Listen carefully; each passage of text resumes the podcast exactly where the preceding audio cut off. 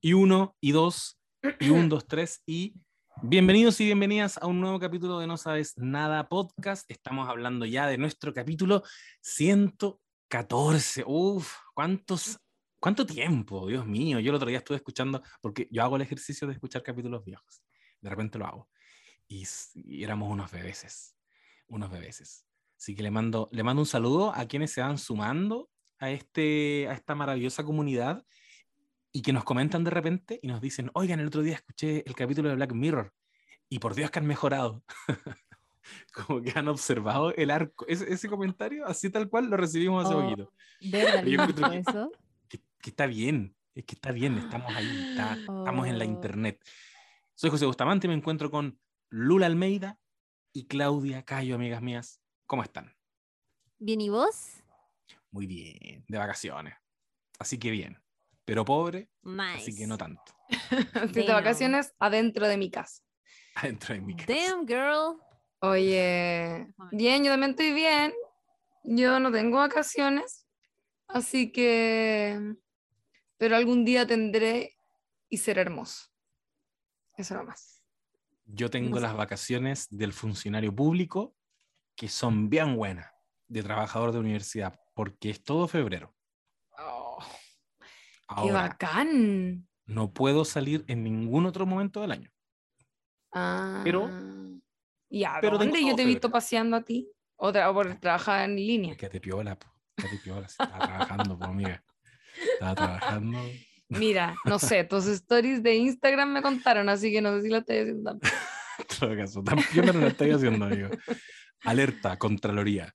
Em, así que estoy contento porque también estamos en febrero y febrero significa históricamente para quienes somos ñoñes de las películas que estamos en temporada de premios Oscar. Deberían ser ahora, no lo van a hacer porque pandemia. Em, así como debería ser el Festival de Viña, pero muchas cosas han cambiado en este mundo. Eh, el mundo cambió en estos dos años pero sí se vienen, entiendo que en marzo, obviamente la Chiri aquí tiene el dato exacto, ¿Los Oscars? los Oscars, Oscars. Amigo, por favor, 27 de marzo del 2022 vamos a 27 estar con de No Sabes Nada. Podcast comentando en el contexto que sea, pero vamos a estar siguiendo la ceremonia porque es la edición número 94 de los premios de la Academia. Oh, se vienen los 100. Oye, Hoy pero pa- que para los 100 estemos en, en el, en el teatro, Allá en el Teatro Kodak. ¿sí o no? Kodax. ¿Por qué no nos proponemos eso? Decretémoslo ahora, hacemos Ya. un baile de la Sí, sí, sí. abundancia y, se, y, y sucede, porque así funciona la vida. ¿Sabían ustedes? Coticemos. Coticemos de repente en despegar.com, cachemos si hay algún pack que nos permita viajar y Empecemos a quedarnos- ahorrar desde hoy. Sí. ¿Cuántos años tenemos? allá. Seis. Eran 94 dijiste Seis la- años. Seis años tenemos. Sí. Se puede. No, de más. de más la hacemos. Sí. De más, y a propósito de, de la ceremonia 94, hoy día vamos a hablar de una película que está nominada. No es una película nominada dentro de la categoría principal que es Best Picture, que a todo esto paso el dato en nuestro Instagram, arroba no sabes nada podcast. Subimos el otro día una, un post de dos partes con todo el detalle de dónde puedes ver las películas que están nominadas en la categoría más importante y dónde eventualmente lo vas a poder ver, porque por ejemplo Drive My Car no está disponible actualmente, pero ya Movie dijo la vamos a tener nosotros y llega pronto. O eh, por ejemplo, hoy día estamos grabando 13 de febrero, el 17 se estrena Licorice Pizza. Entonces te vamos diciendo es. dónde puedes ir haciendo la tareita y no descartamos subir una planilla donde tú vayas marcando las cosas que, que- que vayas viendo, cortesía de nuestro amigo Fabián Araneda, a quien le mandamos un cariñoso saludo, ¿cierto? Le mandamos un saludo. Fabián Aranea todos los años hace la peguita y que nadie le pide, pero la hace porque le gusta nomás. Qué Ordena amoroso. todo en una planilla de Excel y está bueno el orden porque te permite cachar cuál es la que tiene más nominaciones. Entonces, por ejemplo, yo vi, Claro. hoy día vi la más nominada que es The Power of the Dog. Entonces ya ahí, ya crucé varias categorías.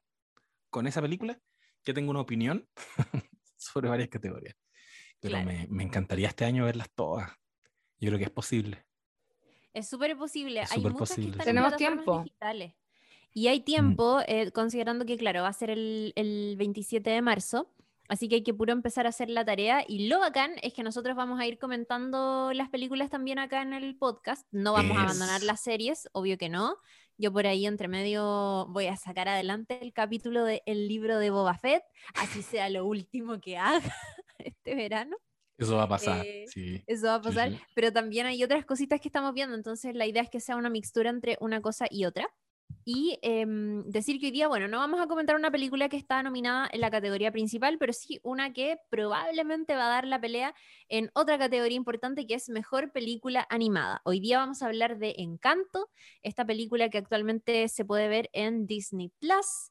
em, y que consiguió tres nominaciones. Está en la categoría Mejor Película Animada, pero también en eh, Mejor Canción y Mejor Banda Sonora.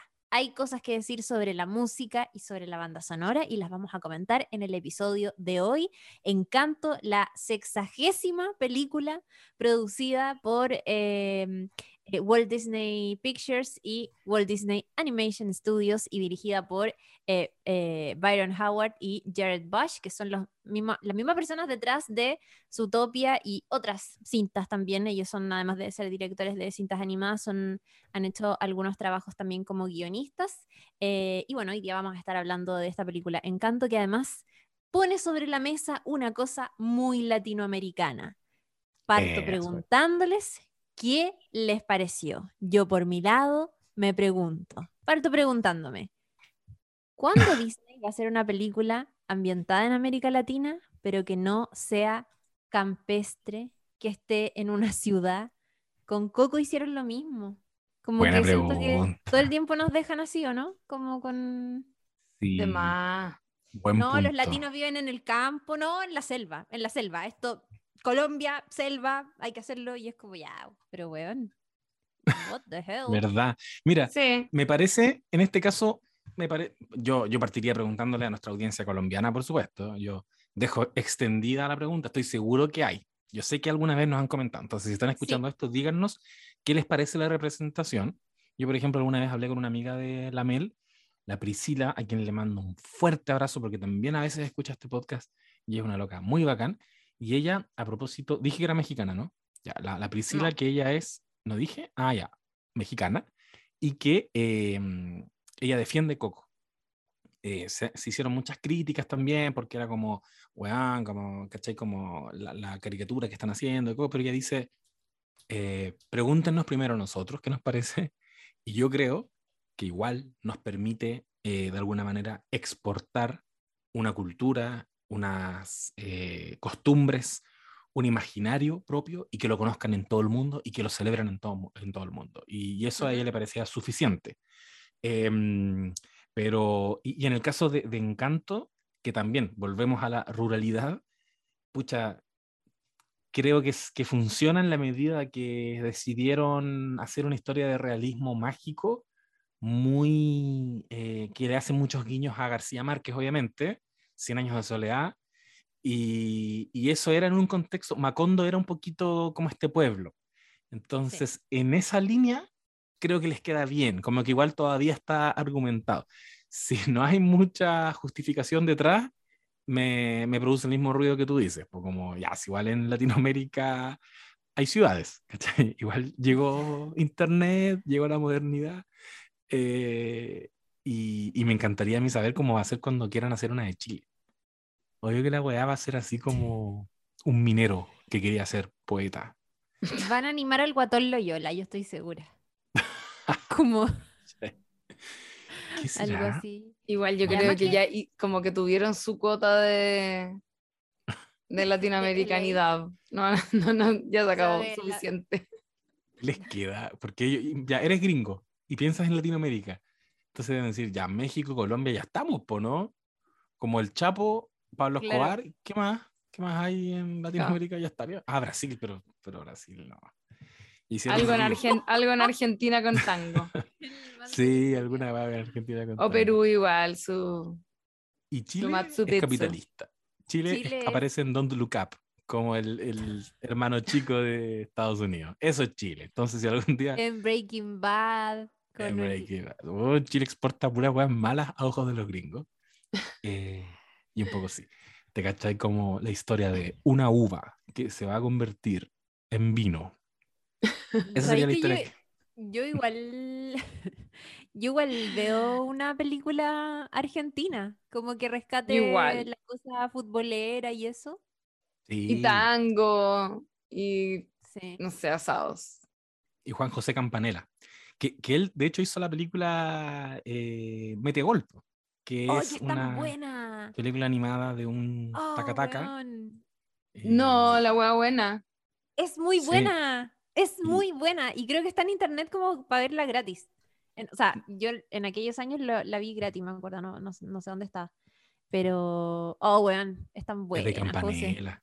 Y, y ustedes cachaban que, que la- el nacimiento de Condorito se remonta a, un, a una película que hizo Disney, no sé por qué años, no sé por qué décadas. Walt Disney himself dijo, voy a hacer una película donde le mandamos, eh, le hacemos un guiño al público latino y creó un personaje para cada país. Se llamaba Hola amigos. Y ahí salió el famoso, hay un gallo en México, hay un loro en Brasil, y para Chile creó un avioncito. Esto se puede, se puede ver por ahí en la internet, un avioncito que trata de cruzar la cordillera de los Andes. Ese era el cortometraje que le dedicó a Chile. Y ahí apareció Pepo y dijo, a ver, amigo, perdón, pero nosotros tenemos el cóndor con la picardía del chileno. y como en respuesta a ese cortometraje de Walt Disney, Pepo creó a, a Condorito. Condorito que hoy día Ah. se disputan en varios países. En Es que México, o todos, sea, todos creen, es como bata. En Latinoamérica todos creen que Condorito es como de su propio país. Yo tengo un amigo Sí, peruano que estaba convencido que Condorito era peruano y todos como, a ver, No. espérate un poco. Condorito es salano. en Sí, po. Argentina están seguros, porque es un cóndor, eh, es obvio que es, que es argentino, y México hoy día tiene los derechos, pues es de Televisa. Ah, Condorito le, per- le pertenece, le pertenece a Televisa hoy día. A nosotros nos llega, a nosotros nos llega Condorito. qué terrible. Are you fucking Entonces, kidding me? en términos de Lucas, eh, es mexicano, No tenía pero- idea Pero de con peo- esto. Pero Cumpeo queda acá. pero con peo está en Chile. Así que. no Tome sé. pin, Yagapun. Y haga Pepo, Así que Muere el roto quesada. Que era un Paco. Que era un Paco. No, sí, Pepo. Pero- Pero bueno, Paco. no te Sí, puedo po. creer. De verdad, que muere el Roto Quesada era un colgadito que era un Paco y después cuando murió efectivamente el Roto Quesada lo dejó de poner. Pero no- Era un Paco con el que había tenido como un conflicto o algo. Sí, que, con la señora. Él en el fondo lo hizo como defendiendo a su, a su A mujer. su mujer. Ah, ya. Este, este weón A la fue roto Yayita con- real. fue roto con Yayita, así que creó el mito de muerta al roto quesada. pero bueno, no puedo creer que Condorito sea Televisa. Pero es que sabéis que seamos honestos. Bitch, you better be joking. Como weón, what, what? Seamos honestos. Sí. A ver. Acá en ¿Qué? Chile lo hemos hecho pésimo con Condorito. Como que siento que nunca, nunca supieron sacarle trote a un personaje que era muy bueno y que tenía un universo más interesante que la chucha. De hecho, yo cuando estaba en la universidad, así le he contado esta weá, yo como que medio que trabajé en una propuesta para la adaptación de Condorito televisiva, No. como, pero animación. Eh, y era la idea que nosotros propusimos con la persona con la que trabajé era la raja, weón. Y onda. No, pues claro. Como que era muy Qué conservador todo. Era muy conservador. Como Chi- Chile, igual en. Antes era muy conservador, bueno, todavía, pero antes era excesivamente conservador. Entonces, como que tenían muchas limitantes, como con el tipo de familia que se retrataba, porque igual Condorito y Coné, evidentemente, yo, nosotros habíamos propuesto a, a Condorito como un viudo, ¿cachai? Que tenía a su hijo chico y que Yayita era separada y tenía a Yuyito, ¿cachai? Como que venía arrancando un ex violento y güey. Oye, la, la Chiri, tú estás viendo el mismo dato que yo, ¿no? De Televisa. Amigo, pero sí, pero estoy, vengo a desmentir esto. Es que estoy, porque- estoy encontrando el- lo que ocurrió. Hasta 2019 Sí, era de. Televisa, sí. pero era de Televisa Chile. Dice Ah, acá, el diario Mm. Concepción.cl. Cuando se anunció la quiebra de la editorial. Televisa Chile, junto con el drama laboral que generó, la pesadilla se hizo palpable para los fanáticos, pues se terminaba así con una tradición de 64 años. Para los coleccionistas, el comprar la revista Condorito 856 de febrero de 2019, con el loro Matías actuando como dron en la playa, se convirtió en un triste objeto de culto junto a las últimas ediciones de Coné. Condorito Oro y Condorito Colección de ese mismo mes todavía. Perfecto. Ahora, Televisa Chile debe ser de los mismos dueños mexicanos. Yo Sí, en creo. todo caso. Es como una filial. Igual quiero decir que, em, que Priscila, la misma amiga que mencioné antes, ¿Ya? ella se enteró hace poquito que Condorito era un cóndor. Ella pensaba que era un señor pelado, era un, era un señor calvo. Quedó por la cagada cuando la vez le dijo, no, pues es un cóndor, por eso tiene una cresta. tiene un-". Pero quiero decirle a Priscila, ¿no le has mirado los pies a Condorito? La dura. Claramente no tiene dedos. Humanos, digo. Oh, y Mel le dijo lo mismo. ¿No le has mirado los pies a Condorito? ¿Desde cuándo los seres humanos tienen en general dos dedos? Weón, Pero, mm, oh, pero. Disney le dedica el cortometraje de este avioncito que quiere cruzar la cordillera y, y ahora Disney Pixar le dedica a Colombia la película Encanto, que efectivamente ocurre en una localidad rural y, y que a mí, respondiendo a tu pregunta, amiga Claudia Cayo, a una de las preguntas que hiciste al comienzo, me encantó. ¿ah? Un juego de palabras ahí. Me encantó. Sí, no, te inventé recién. Improvisando, improvisando. Em, me, me gustó, me, me- me- la, la sentí, de partida la sentí una historia poco pretenciosa, la sentí como simple, me la vi dos veces, porque, la segun- porque después de verla una vez pensé que se me habían escapado cosas, eh, porque yo recordaba que era una historia como tan, tan lineal. Y no, y es así, de- es así de sencillo.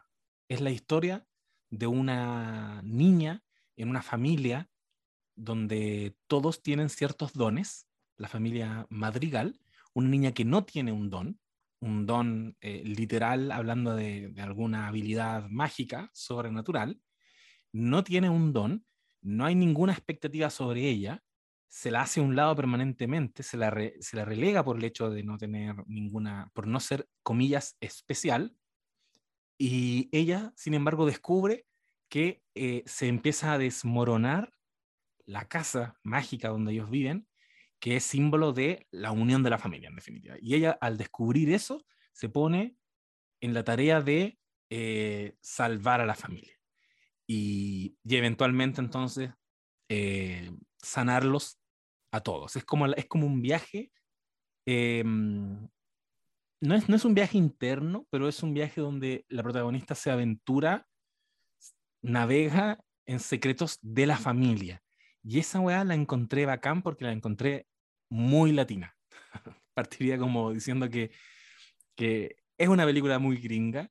Sin embargo, tanto Coco como, como Encanto, eh, yo también sé que es un prejuicio que se ha exportado a todo el mundo, pero en la medida de que el prejuicio igual tiene sustento, yo lo banco, que es que eh, los latinos somos de familias aclanadas. O sea, uno, uno se da cuenta de que para un, pa un gringo no es lo mismo la familia, lo hemos hablado acá. Para un gringo es, es eh, Ross y Rachel, o sea, y Mónica eh, angustiados porque los va a visitar la mamá, ¿cachai? que es como un- una familia que ya abandonaron, ¿cachai? que no, no existe. Nosotros tenemos en mayor o menor medida a la familia muy presente y, y entre más intentas mantener a la familia presente, más intentas mantenerla unida, siento que más secretos hay que meter bajo la alfombra, eh, porque no es tan natural, ¿cachai? Que un clan tan grande se mantenga tan unido, y lo, lo voy a llevar a mi propia familia.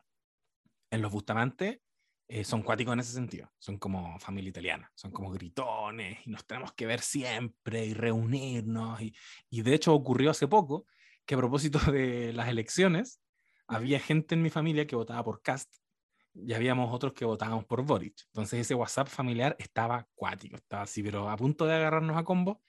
Y de pronto alguien puso la idea de, ya, mire, no hablemos más de esta weá. El día después de las elecciones, hagamos un asado y pagan los que perdieron. Es decir, los que votaron por Cast, que están todos identificados, pagan el asado a los que votamos por Boric. Y esa weá ocurrió.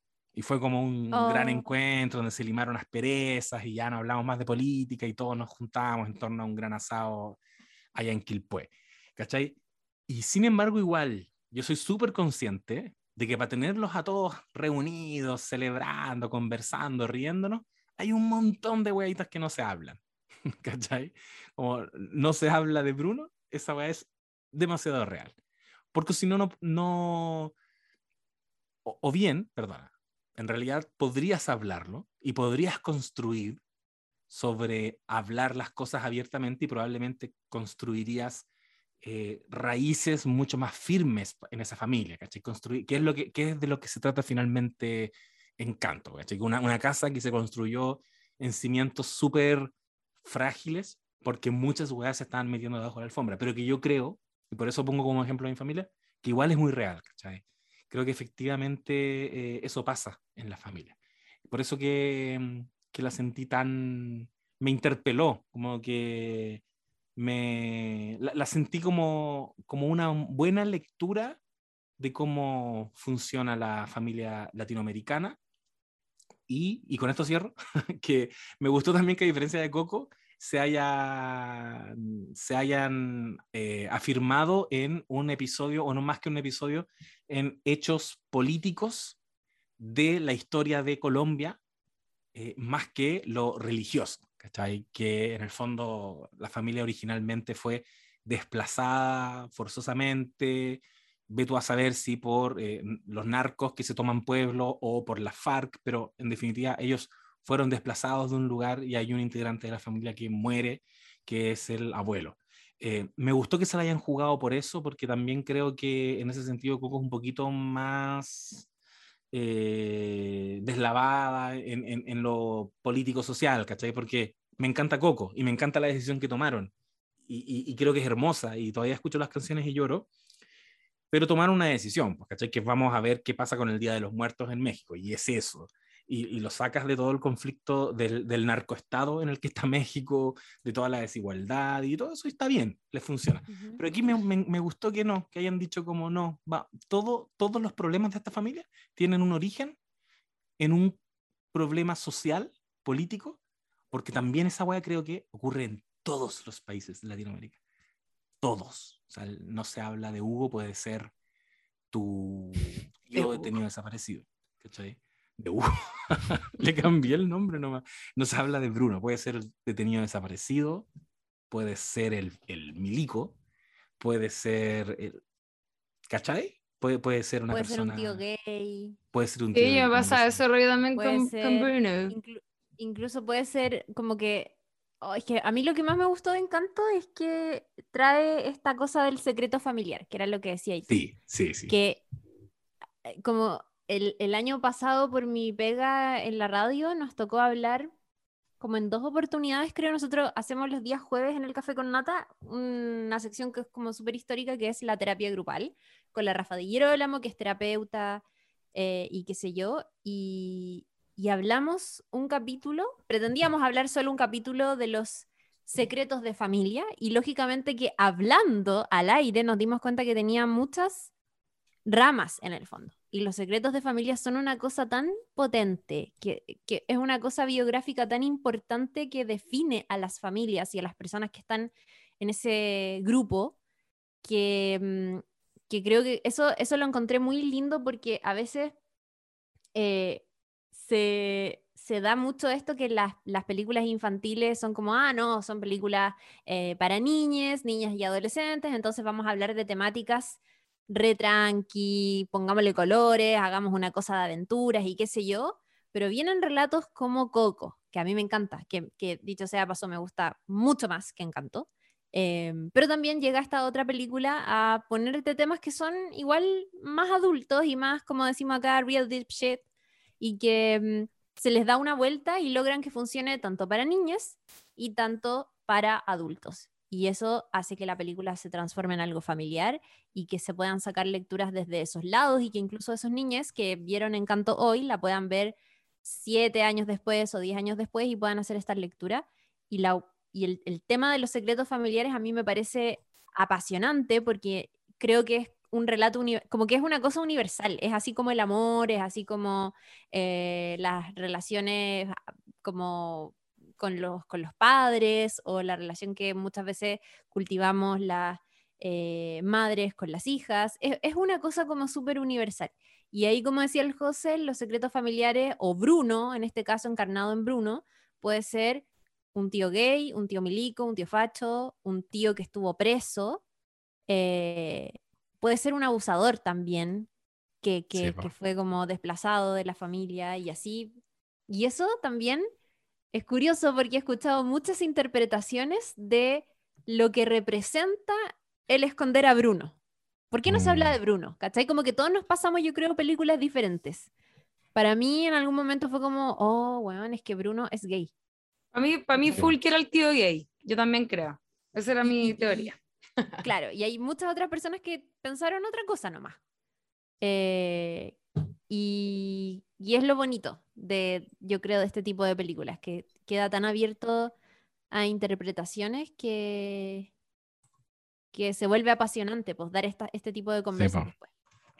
Sí, y, y siento que es perfectamente cualquiera de las lecturas que uno le puede hacer, pero lo que todas tienen en común es que existe esta matriarca fundadora de la familia, la abuela, que le heredó sus propios problemas y sus propios prejuicios a, a todas las generaciones para abajo, ¿cachai? Mm. Ya sea que, era, que ella era homofóbica y, y Bruno era gay, ya sea que ella era facha y Bruno era un mirista, ya sea que ella era de izquierda y Bruno era un facho. El, el rollo ahí es que no le está dando la oportunidad a las nuevas generaciones hacerse una idea a ellos de quién es Bruno. De hecho, nadie sabe por qué no se habla de Bruno. No se habla de Bruno nada más. ¿sí? No, y todos tienen, y y hay mitos en torno a él. Y cuando y esa canción, cuando hacen como esa secuencia, todos tienen una idea de por qué no se habla de Bruno, pero ahí está el valor de, de Mirabella, la protagonista de Mirabella. Mirabelle. Mirabella. Mira, Bel. Mirabelle. Mirabelle. A mí me pasa, perdón, eh, José, te interrumpí, está ahí diciendo algo. Quizás termine Ahora eso y después yo meto la cuchara. No, no, no. ¿No? Dije, Ah, eh, dije el abuelo. Ah, ya, no, no, no, pero es que está ahí relatando algo eh, a partir de, en fin, de, No, de- te doy de el Bruno. pase. Te doy el pase, 100%. Ya. Em, a mí igual me pasó, ya yo, per- perdón, no es por ser como la Grinch de las weas, pero como me, me pareció eh, como agradable obviamente la historia y toda la cuestión, pero me pasa algo que como como que tuve un poco la sensación de que igual la película estaba hecha como todo en realidad quizás lo que es gringo hablando de latinos, ¿cachai? Que era como una historia para latinos gringos. ¿ya? Como que siempre me pasa un poco eso con todas las cosas em, en general, como que los gringos tienen esa autopercepción, los gringos latinos digo como con ascendencia latina, de que ellos son los latinos y como que la cultura latina fueran como gringos forzando, o sea, perdón, eh, la- gringos con, con ascendencia latina como forzando eh, ciertas palabras y cierta cultura, aplicándola a un contexto norteamericano. Como que tengo mucho esa, mm, como que Mm. siempre, siempre me ha hecho mucho ruido como ese tipo de, de cultura, la encuentro un poco acaparadora de lo que es verdaderamente latino, ¿cachai? Como me, me pasa un poco Claro. eso. Ya, entonces como que igual debo reconocer que igual me planteé un poco con la, con la película quizás como desde ese lugar. Em, y eh, sí me gustó Caleta que tenía, ah, no sé si se dieron cuenta de lo siguiente, o sea, obviamente se dieron cuenta, pero lo quiero mencionar. Encontré muy bacán que todos fueran de colores distintos de piel, digo, los personajes, porque esa wea es muy latina, precisamente, como distintos niveles de morenitud, ¿cachai? Hay hueones blancos entre medio, eh, hay hueones de ojos claros, hay otros hueones que directamente son descendientes afro, a diferencia de los personajes gringos en general, que lo único que cambia es el color de pelo, ¿cachai? Como que la diferencia física entre personajes en general tiende a ser que alguien es colorino, de pelo negro, de pelo rubio, pero en general son más o menos todos como del mismo tono de piel. Y aquí no, pues aquí habían no- notorias diferencias, habían quienes evidentemente eran afro o otros que se notaba que eran más indígenas, como, ¿cachai? Como que sentí que ahí había algo muy, muy interesante y muy propio como de la cultura latina que lo encontré súper rescatable. Yo a todo esto no vi Coco, así que no, no, no cacho ahí como en qué dólar se fueron. Eh, sí me pasó eso sí, que sentí que había una, habían observaciones muy agudas como a propósito de esto que decían de los, de los secretos familiares y, por ejemplo, me pareció también muy interesante que esto que hacen, como un poco tomando la herencia del realismo mágico que tiene Colombia y en general Latinoamérica y aplicándola a estos dones, que en verdad no eran, no todos eran dones, ¿cachai? Habían algunos que eran, en el fondo era una representación mágica de rasgos de personalidad que se exacerbaban al momento de convertirlas en eh, magia, ¿no es cierto? Era, eran como, era como súper literal em, la lectura del rasgo de personalidad al momento de llevarla a lo mágico. Entonces era el que era como adaptable a todas las situaciones y era como que se transformaba en distintos personajes, o la que era como una señorita, entonces eh, hacía crecer flores, la que era como una persona muy em, como eh, poco demostrativa con sus emociones y que actuaba siempre fuerte, era una huevona fortachona, ¿cachai? Como encontré muy, muy bacán todo ese juego, pero me pasó un poquitito que sentí que esa lectura que estaba siendo súper aguda como de una realidad latinoamericana en, en, la familia y todo esto que han hablado ustedes a propósito de, de cómo, puta, para empezar hay una herencia que obviamente viene desde lo religioso en cuanto al, al conservadurismo eh, y que hace que por lo general esta figura que además es, muy... Eh, como muy, muy bien hecha la lectura de una figura femenina que funciona como matriarca, que por lo general es quien lleva como el panóptico, ¿no es cierto?, como internalizado de eh, mantener ese conservadurismo y esa tradición, y que por lo tanto eh, hay personas que no pueden vivir libremente, como era Bruno, que en realidad quería como seguir perteneciendo a su familia, y por eso vivía escondido, pero como para estar ahí igual, porque no era que odiara a su familia, pero que no podía pertenecer a ella porque lo habían alienado, ¿cachai? Lo habían segregado como de su, propia, de su propia familia. Eh, como que encuentro que ahí hay una lectura muy aguda, pero claro, igual sigue siendo una historia infantil. Y por lo mismo llega un punto en el que se deja de profundizar.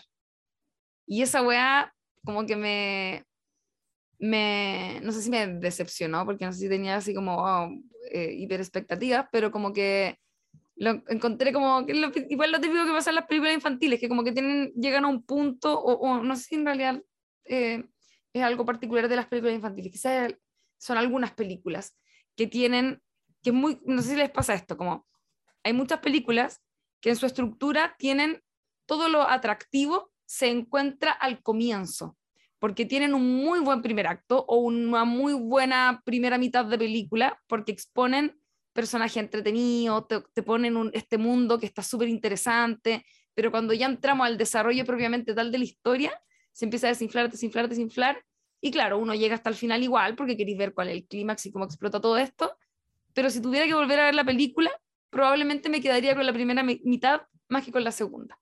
¿Cachai? Hay muchas películas que les pasa eso, que tienen así de, buena primera, digamos, a la cabeza se me viene Clueless, ponte tú.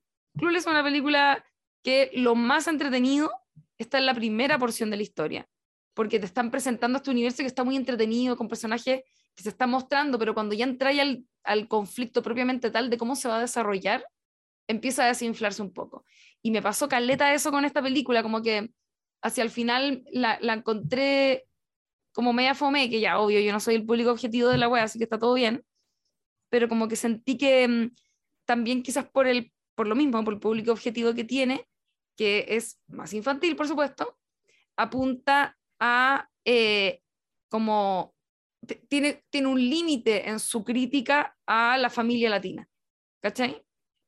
Que está perfectamente bien, insisto, esto igual es una película que tiene un, público objetivo muy, muy, muy definido, pero tiene, tiene como un límite hasta, hasta donde llegó y después filo, ya como que se empezó a tratar de cosas fantasiosas propias de la, de la película.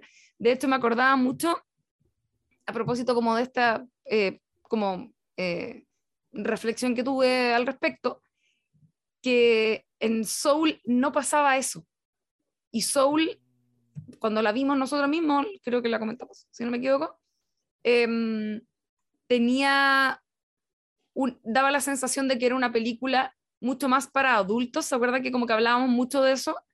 Sí. Y efectivamente, porque tiene, va muchísimo más allá con la, como con la temática sobre la que está reflexionando, profundiza caleta, llega como a un punto en que es una reflexión demasiado adulta la que hace, tanto así que me atrevería a decir que hubo gente que probablemente ni siquiera como que ni siquiera las pispó, pero no porque no lo hayan entendido, porque no entiendan, sino que porque a lo mejor eh, no esperaban que esa reflexión como que fuera tan hacia el fondo y, y no se quedara en una lectura como más didáctica y moraleja para los niños nomás, ¿cachai? Como que si en una ola que era demasiado deep. Eh, y por lo mismo eso lo hacía como, lo complejizaba muchísimo. Siento que acá no pasó tanto eso. Eh, ya, obviamente, igual voy a hacer el, comentario, me, me, pasó un poco que al final sentí que mm, el momento como entre comillas de, de, de no, no, de redención solamente, sino que el momento en que la abuela, ponte tú, como que se da cuenta de cómo, la, cómo ha influido su terquedad eh, es algo que no estaba tan bien, como que siento que todo eso se dio muy fácil, como que al final... No me gustó eso tampoco. Sí, estuvo como que era medio, fue como blandengue esa parte que yo al menos de eh, Disney Pictures y yo espero como una, así a nivel de guion, aunque sea una película infantil, igual espero como un poquitito más, más de complejidad, como en cómo se terminan de eh, resolver y desarrollar estos conflictos y como que sentí que, que guateaba igual.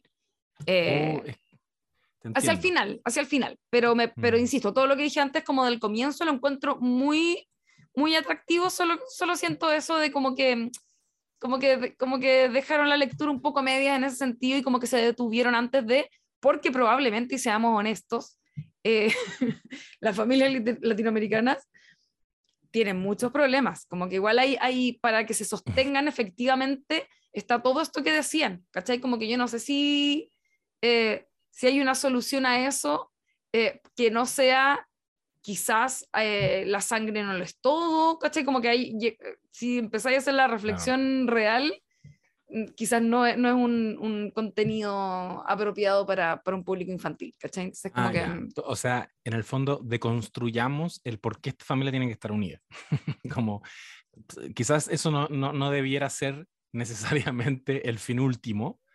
Eh, es verdad que, que la película igual se, se sostiene sobre esa base, como teórica, que es eh, Sí. tenemos que de alguna manera limar las perezas porque la familia es importante. Y si uno quisiera deconstruirlo, podría decir, ya, ¿qué es la familia?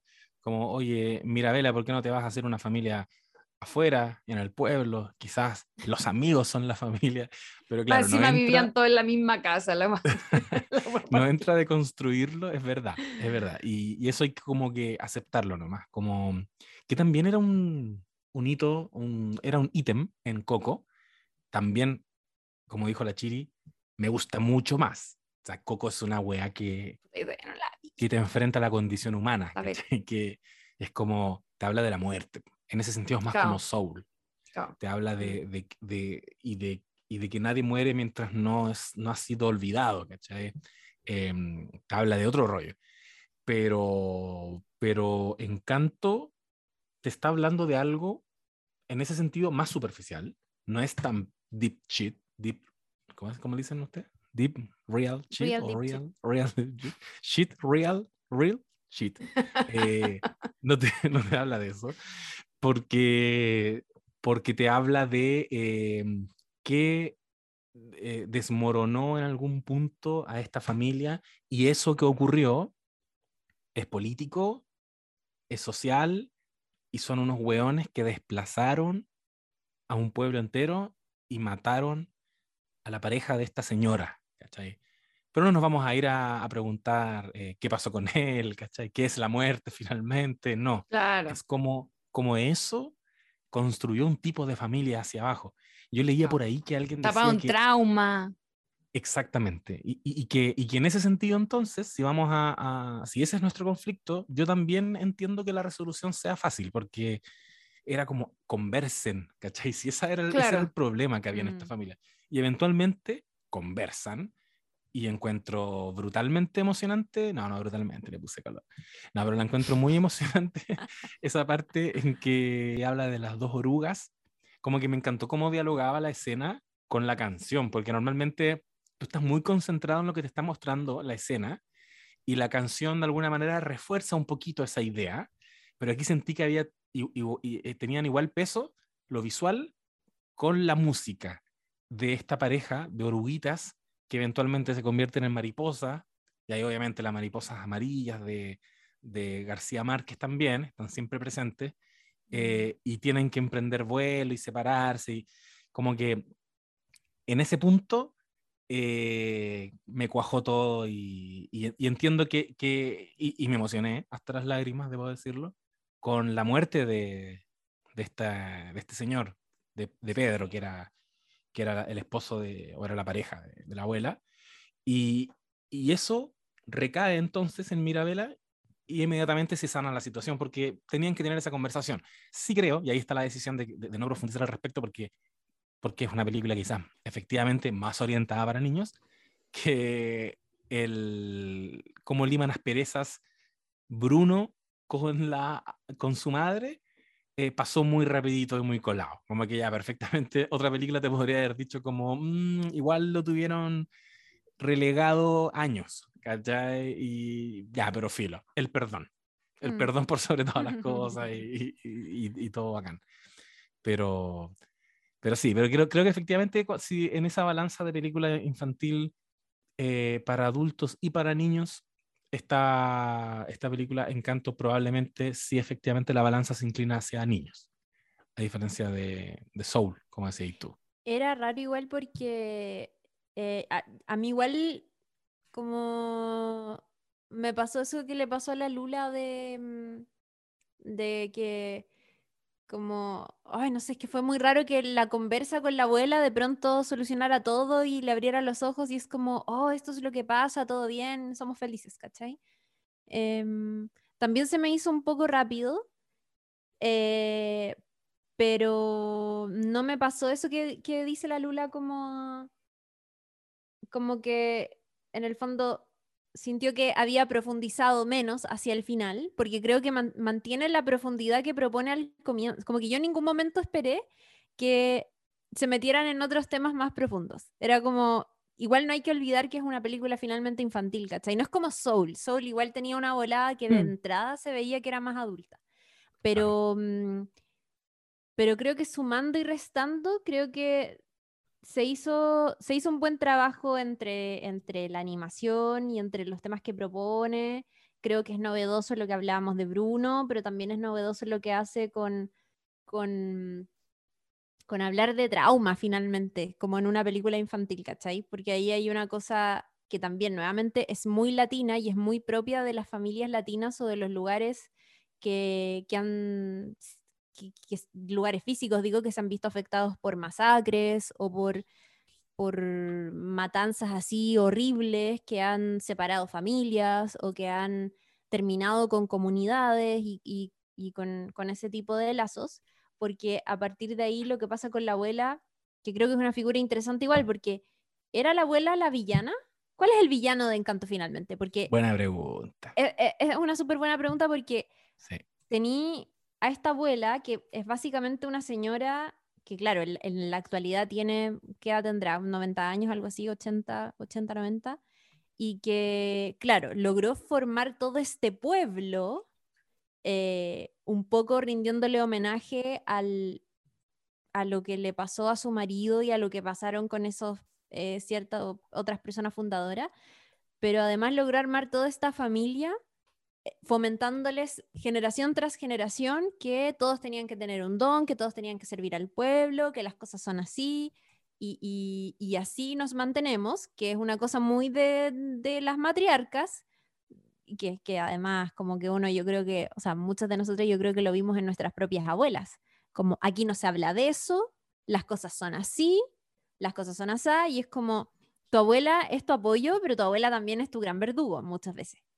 Y, es un poco lo que le pasa a Mirabel, pero se explora hasta cierto punto también, y eso es lo que me parece interesante, como finalmente la abuela termina eh, así, construyendo todo esto en la familia y en el pueblo por, por un trauma gigantesco que es haber visto cómo mataban a su esposo.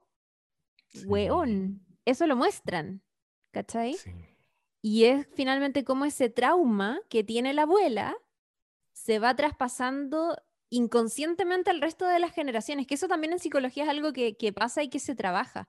Cuando, cuando, cuando uno a veces tiene como ciertos traumas y no saben de dónde vienes, de dónde vienen, y tú de pronto vas al psiquiatra y el psiquiatra empieza a explorar tu historia familiar para atrás y te das cuenta que tus abuelos vivieron algo como, puta, me acuerdo que una vez leí un, un, un, caso súper brígido de un niño que tenía miedo, le tenía miedo a los sótanos. Un niño como de cuatro años que le tenía miedo a los sótanos. Y uno podría pensar como, ya, vio muchas películas o qué sé yo.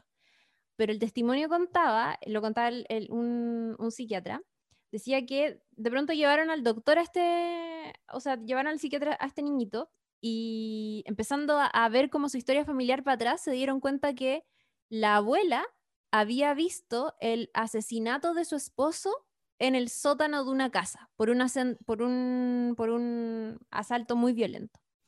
Y eso nunca se había hablado como familia, sino que la abuela siempre dijo como, eh, puta, mm, eh, tu abuelo sí murió asesinado, pero nunca, nunca ella trató su trauma tampoco. De hecho, los papás de, o sea, la mamá de ese niño, que era la hija de la señora, nunca mm, tampoco enfrentó el dolor de su madre ni tampoco su, su el, el, propio trauma que de alguna u otra manera su mamá le estaba traspasando.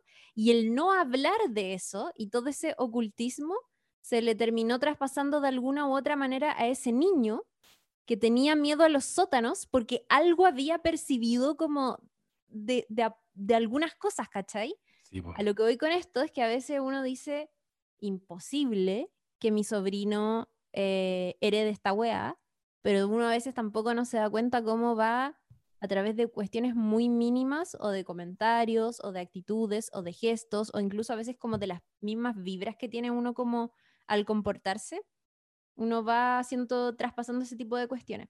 Y es un poco lo que le pasa a esta familia, porque que creo que esa lectura es muy, me pareció muy interesante, sobre todo entendiendo que es una película igual infantil, ¿cachai? Eh, Sí, ahora, sí, no me gustó la resolución, la encontré que era como demasiado rápida y no se me hizo tan creíble y al final fue como, oh puta, ya, igual me hubiese gustado que quizás se profundizara, pero ¿qué tanto más puedo pedir si finalmente es una película que tiene que quedar en ese espectro infanto-familiar, ¿cachai? Tampoco se puede poner tan deep porque ya la animación te está diciendo que es para cierto público. Eh, que a todo esto la animación, no, sé- no sé qué les pasó con la animación, pero creo que es una wea Está increíble. película, como Sí. onda, los rulitos de Mirabel tenían onda el, el- el brillo perfecto como en los... Había sé, momentos en que yo decía esta weá no era animación, había ciertos planos quizás que eran más sencillos, entonces tenían menos detalle con tú de la cara, los ojos, esas weas como que eh, se ve distinto obviamente, pero habían como planos de algunas otras cosas, no, no me acuerdo exactamente, pero me acuerdo de eso, que se veía muy realista. Te iba a decir, yo estoy de acuerdo con lo que decís, es que yo, yo sé lo que pienso un poco, que quizás había algo con cuando presentan este universo, como son hartos personajes y es súper atractivo todo lo que te están contando, genera ciertas expectativas, como que cuando a ti te, por decirte algo, em, como que cuando te plantean ciertas interrogantes que no, no tienen por qué ser explícitas, sino que te sugieren, te sugieren eh, como misterios a resolver, por así decirlo, o promesas a cumplir cuando te empiezan a contar algo, porque uno se intriga y quiere saber cómo va a terminar eso. em, siento que acá había mucho detalle al comienzo y por lo tanto te genera esa expectativa. Y claro, no se, no se va más allá con todas las cosas, como que la historia se empieza a acotar en solo una trama que finalmente se resuelve muy fácil. Y por lo mismo a mí me quedó esa sensación un poco como, eh, como la, la encontré media me al final.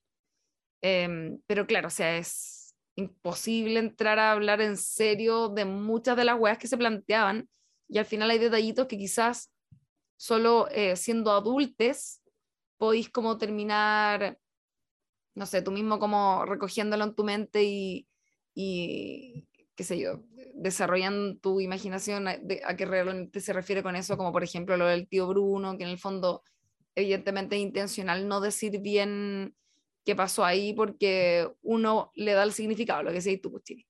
¿cachai? Como cada quien verá cuál es su, el Bruno de su familia, ¿cachai? Entonces, eh, creo que había, como que se trabajaba mucho eso en la historia, eh, y en lo, en lo personal me, me, pasó que lo encontré, lo encontré un poco aburrido en ese sentido, como que si al final de la historia se me hizo un poco como que hubiese esperado quizás más complejidad aún a partir de que partía como muy potente con esas cosas, pero, pero bueno, una, obviamente una película infantil. Además, como cuando en una película como tipo, no sé, ya, sorry la comparación, pero es como si, creo que, que la sensación que tuvo con el final es la misma sensación que hubiese tenido si al ir a ver una película del UCM no obtengo una batalla o un encuentro final como a toda zorra, ¿cachai?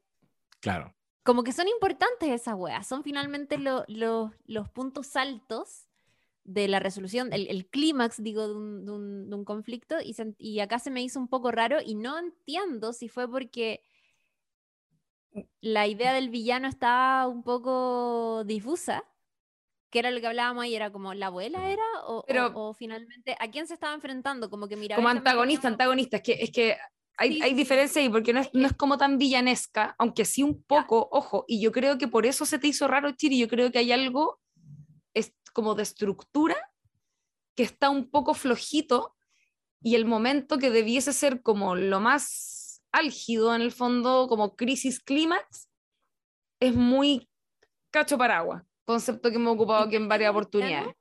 Igual digo villano porque era una película de Disney y como que todas las películas de Disney tienen un gran villano y acá, ah. que, es un weón como icónico, o sea, pensemos en puta, en Scar, en Úrsula de la Sirenita, en Hopper de Bichos, como todas, o sea, digo este universo Pixar Disney, siempre hay un villano que es súper icónico y acá no me pareció que la abuela lo era tanto y, es que era más, era como era más humana y, y a la vez pertenecía a la misma familia, que eso igual creo que es interesante porque en el fondo es como, mira, esta persona que es tu antagonista es tu abuela y todo esto que decían ustedes como en el fondo está basado en su, no es que sea una mala persona y por eso em, es como es, sino que está basado en el trauma, su tara de personalidad y por lo tanto somos capaces de entenderla. El problema es que ella se eh, tiene un aprendizaje que es muy rápido y que medio que no se justifica mucho su cambio de parada frente a esto que está ocurriendo, como que mm. le, falta, yo creo que esa sensación que tenéis, Chile, es como, de verdad, es, como una pequeña pieza que le falta eh, a ese momento de la historia nada más. Y se te, se te hace súper evidente porque es como, uno ve la historia y sabe que como que mm, hubo un pasito que se saltaron, ¿cachai? Como esa, esa fue la sensación que me quedó. Pero, pero, yo, pero yo estaba con reloj en mano viendo la película, entonces como que... Igual tenía la sensación de... Eh, claro, es una película infantil que tiene, tiene que tener inevitablemente un tiempo acotado, no puede durar dos horas una película infantil porque el cabrón no te aguanta, el, el, los, las niñas, digo, como eh, no te van a sostener en una película demasiado larga.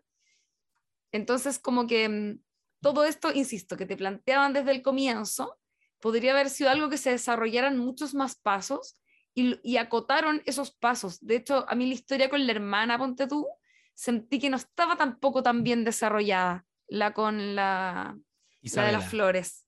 ¿Cachai? Como que era, eh, como que siento que está, era muy como, como en breve, todo era muy en breve y, y menos pasos y como que eso sentí que, creo que, creo que hemos visto películas infantiles que tienen eso mucho mejor desarrollado, pero porque quizás se mantienen en una línea mucho más acotada eh, en, la proyección, digo, al comienzo, y que por lo tanto es más fácil cerrar de manera rápida sin irte por las ramas. Acá como que se te ofrecían ramas que no se seguía el hilo. Eh, esa sensación un poco me, me, quedó. Yo en todo caso la vi solo una vez, así que mi, mi lectura puede estar como puedo, eh, creo, estarme equivocando en algunas cosas, pero tuve mucho esa sensación. Sí, es que yo creo que en, en esa línea eh, son, toman la decisión de mostrarte a varios personajes que son una familia y que yo siento que a la larga operan como un solo personaje, que es la familia, está como la familia, como un coro de personajes, la abuela, como un personaje poderoso que está influyendo en la familia, eh, está Mirabela, que es una forma, que está planteando una forma distinta de vivir en esta familia, y está Bruno, que alguna vez lo hizo, y por lo tanto fue relegado. Y en, el, y en ese personaje colectivo que es la familia, a veces pareciera que, quizás eh, estaba la promesa de que iban a desarrollarlos un poquito más. Por ejemplo, la Isabela. Eh, mm. Hay varios ahí que, que de hecho no, su don casi que no termina cumpliendo ningún rol en la historia. Y uno podría pensar que guionísticamente, claro, quizás ahí falta una, una pieza que es como que ojalá, que qué bacán es cuando todos ponen su don al servicio de un gran clímax en que mm. todo, todo concluye. Y, y, sentí que no, que efectivamente no, no terminaba ocurriendo eso, pero, pero sí me parece bacán y, y, ahí recojo lo que decía la Chiri, porque igual creo que diste en el clavo en el ítem villanos. Se ha comentado igual con esta película, como que esta ya fue la consagración de Pixar y su no hay villanos en las historias. Y que entiendo que la diferencia con antagonistas, porque obviamente el antagonista con el protagonista te genera el conflicto y eso existe. Y el antagonismo puede ser hasta psicológico, ¿cachai? Puede ser las inseguridades del personaje. Pero para una película de niños, que no existe un villano, que no existe una confrontación, y me estaba acordando de Coco, de que existe eh, Eduardo de la Cruz, creo que se llama, o ese es un periodista chileno. Em, no me acuerdo cómo se llama. Era de la Cruz. Era de, la, Cruz. De la Cruz eh, era súper plano. Estoy pensando en Toy Story y Sid es súper plano, es simplemente malvado, ¿cachai? Son personas que son el mal encarnado. Y, y, mm. y en Coco era atractivo que, que, tú pensabas siempre que era el abuelo, un hueón del que no se hablaba. Hay harto, hay harto diálogo entre Encanto y Coco porque también está al abuelo lo habían roto una foto de él y no lo tenían en el altar de los muertos porque no se hablaba de ese hueón. Y Coco, o sea, no Coco, eh, Miguel, termina descubriendo que eso que se le había atribuido al abuelo en verdad lo había hecho este weón, de la cruz, que era su ídolo y te habla de la muerte de un ídolo y la redención de su, de su antepasado. Eh, pero Encanto no, pues, ¿cachai? En Encanto sí que se perdió el villano plano y, y el antagonismo. Y, el antagonismo, porque el, el, el Sid es un buen ejemplo, el, que cito Story. Sid no es como el antagonista de la historia, es un villano no más que, viene de afuera, que viene de afuera y aparece cuando, claro, y aparece cuando es necesario para meterle una amenaza como suprema que a la vez ayude quizás como a juntar a quienes son antagonistas en la historia por un bien mayor, o sea, por un bien común o por un, ante, ante una amenaza común. Pero sí, yo, yo, yo creo que ahí hay, eh, no sé, yo, yo tengo un poco la sensación de que de que hubo un desarrollo eh, que, que, quizás no cumplía con las expectativas de lo, de lo como, ay, ¿cómo decirle? Como de lo complejo que podría haber terminado siendo la historia nada más. Yo siento que hubo algo ahí con eso que, que, que, se, que se, palpa un poco en la, en la historia. Está bien, sí puede ser eh, buena y tener igual como esta, estos otros como pro, y contra en el fondo. ¿Cachai? Sí, pues. puta, te decir algo porque se me olvidó. Ya me no importa. No, pero respeto yo al menos máximo a esto que está haciendo Pixar, que es decirle a los ah, niños. Ya me acordé. No hay blanco y negro. Eso iba a decir. Hay, hay matices y tu abuela puede cagarle la vida a tu familia. Yo creo, la perdonar también. Yo creo que precisamente es eso, quizás esta nueva forma de construir antagonismo en, en esta historia. No sé, porque no cacho tanto de las películas de Pixar ni de Disney, pero quizás tiene que ver con, con un nivel de villano, entre comillas, mucho más eh, como propio de la época.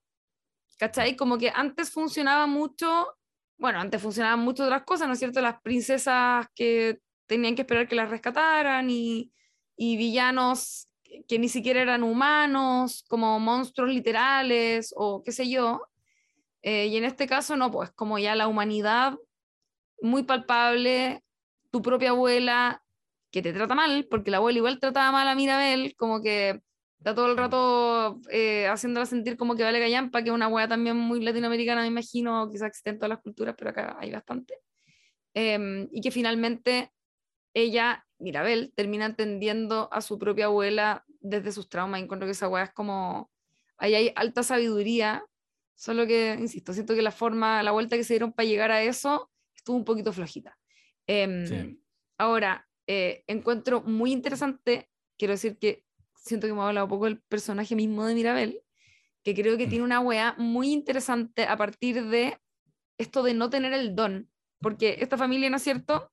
Como bien decía, como que, como bien decía, como bien decía yo misma hace un rato, eh, tienen estos dones que son como capacidades, habilidades mágicas que vienen a representar rasgos de personalidad y que no todos son realmente dones, ¿ya? Sin embargo, son todos valorados como tal, pero ella pareciera no tener ninguno. Y, y es re interesante porque te habla de las inseguridades, ¿no es cierto? Como no, no tener tu identidad como tan clara, no, no poder ver qué es lo que se supone que tú haces bien o cuál es tu rasgo de personalidad predominante, sino que es media como, eh, como que no, no, tiene nada llamativo y por lo tanto carga con esta idea que, yo siento que es una percepción muy personal que uno puede tener de uno mismo, porque obviamente si te miran de afuera todos podemos decir cuál es tu característica llamativa, lo que sea, y en el caso de ella es como que no lo tiene. Em, y, y, quería preguntarle a ustedes ¿Cuál fue la impresión que queda, con la que quedaron hacia el final cuando ella, entre comillas, sí logra dilucidar cuál es su don? ¿Cuál es su don, según ustedes? Tú, José, que la diste más veces, por ejemplo. Uy, es que... Yo, porque, spoiler, yo también sentí que eso estaba flojo. Puta, yo creo que lo importante que debió trascender en esta historia es que ella no tenía don y estábamos bien con eso. ¿cachai? Como que ese, esa filosofía la encontraba la raja desde el principio. Ah, ya. ¿Cuál es tu don? ¿Cuál es tu don? Yo no tengo don, pero igual soy especial.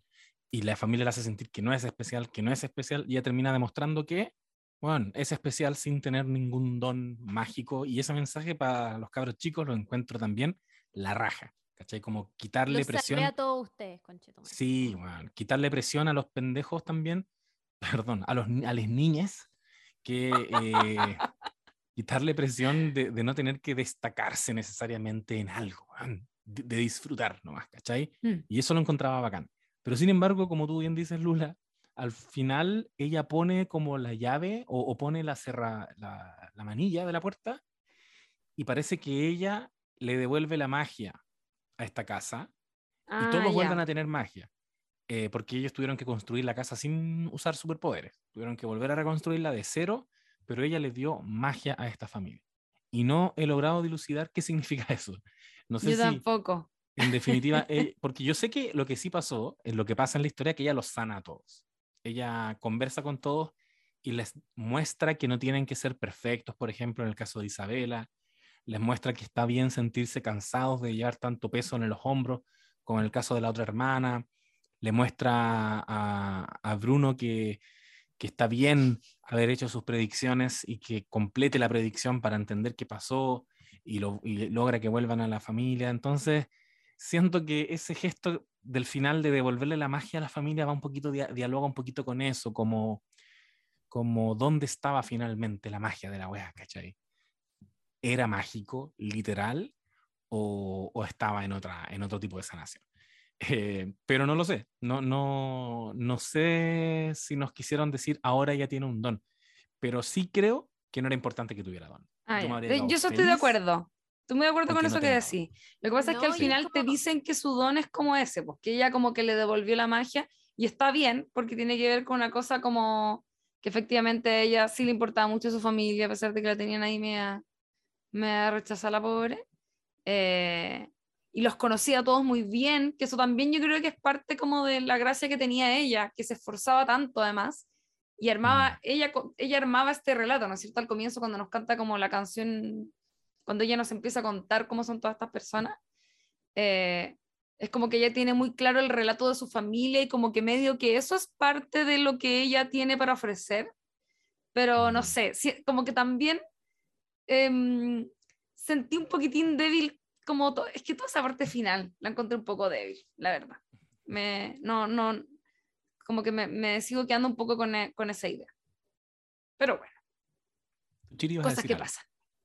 Sí, iba a decir que, mm, que, que, está bien eso que, estás, que están haciendo como de pronto plantear historias más introspectivas, de cuestiones, si se quieren, filosóficas, que es muy propio de los tiempos también que se están viviendo en la televisión en general, fuera de lo que, o sea, acá las cosas que hemos hablado, tenemos todo el rato capítulos de series con antihéroes, anti, antiheroínas, y eso viene desde hace tiempo, o sea, se, se, ha venido cultivando de a poquitito y me parece natural que eso en algún momento se haya empezado a traspasar de a poquitito también a las películas de, de Disney y, que están ahí haciendo en, en conjunto con Pixar, porque mm, es parte de lo que se está viviendo y todo bien.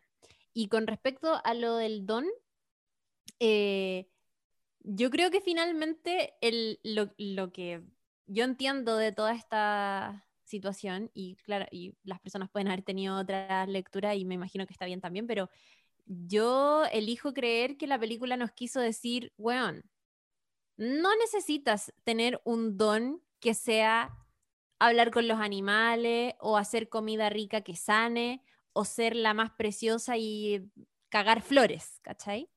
No, onda, la gente tiene dones bacanes también porque es sensible y porque es amistosa y porque sabe relacionarse de una manera correcta con los otros o porque puede leer bien a los otros y establecer relaciones desde la empatía. Creo que finalmente lo que hace Mirabel es cultivar su empatía y desde ahí entender que hay algo en la familia que no está funcionando y qué es eso y no necesito tener un superpoder tan wow son como para sentir que realmente soy un aporte dentro de todo esto. O sea, como que, no sé, po, weón, me estáis hueveando, como que los dones de todos en esa familia eran súper espectaculares. De, digo, eran impresionantes, pero además todos representaban una cosa visual que era muy notoria, que acá, como en las familias normales, podría equipararse, no sé, a una familia que tiene a una hija mayor que es campeona de hockey y la del medio es hace ballet y la chica puta no salió buena para los deportes y resulta que tampoco no, no, no juega tenis, no, no le gusta nada de eso, es mala, ¿cachai? O no, o simplemente no se le da.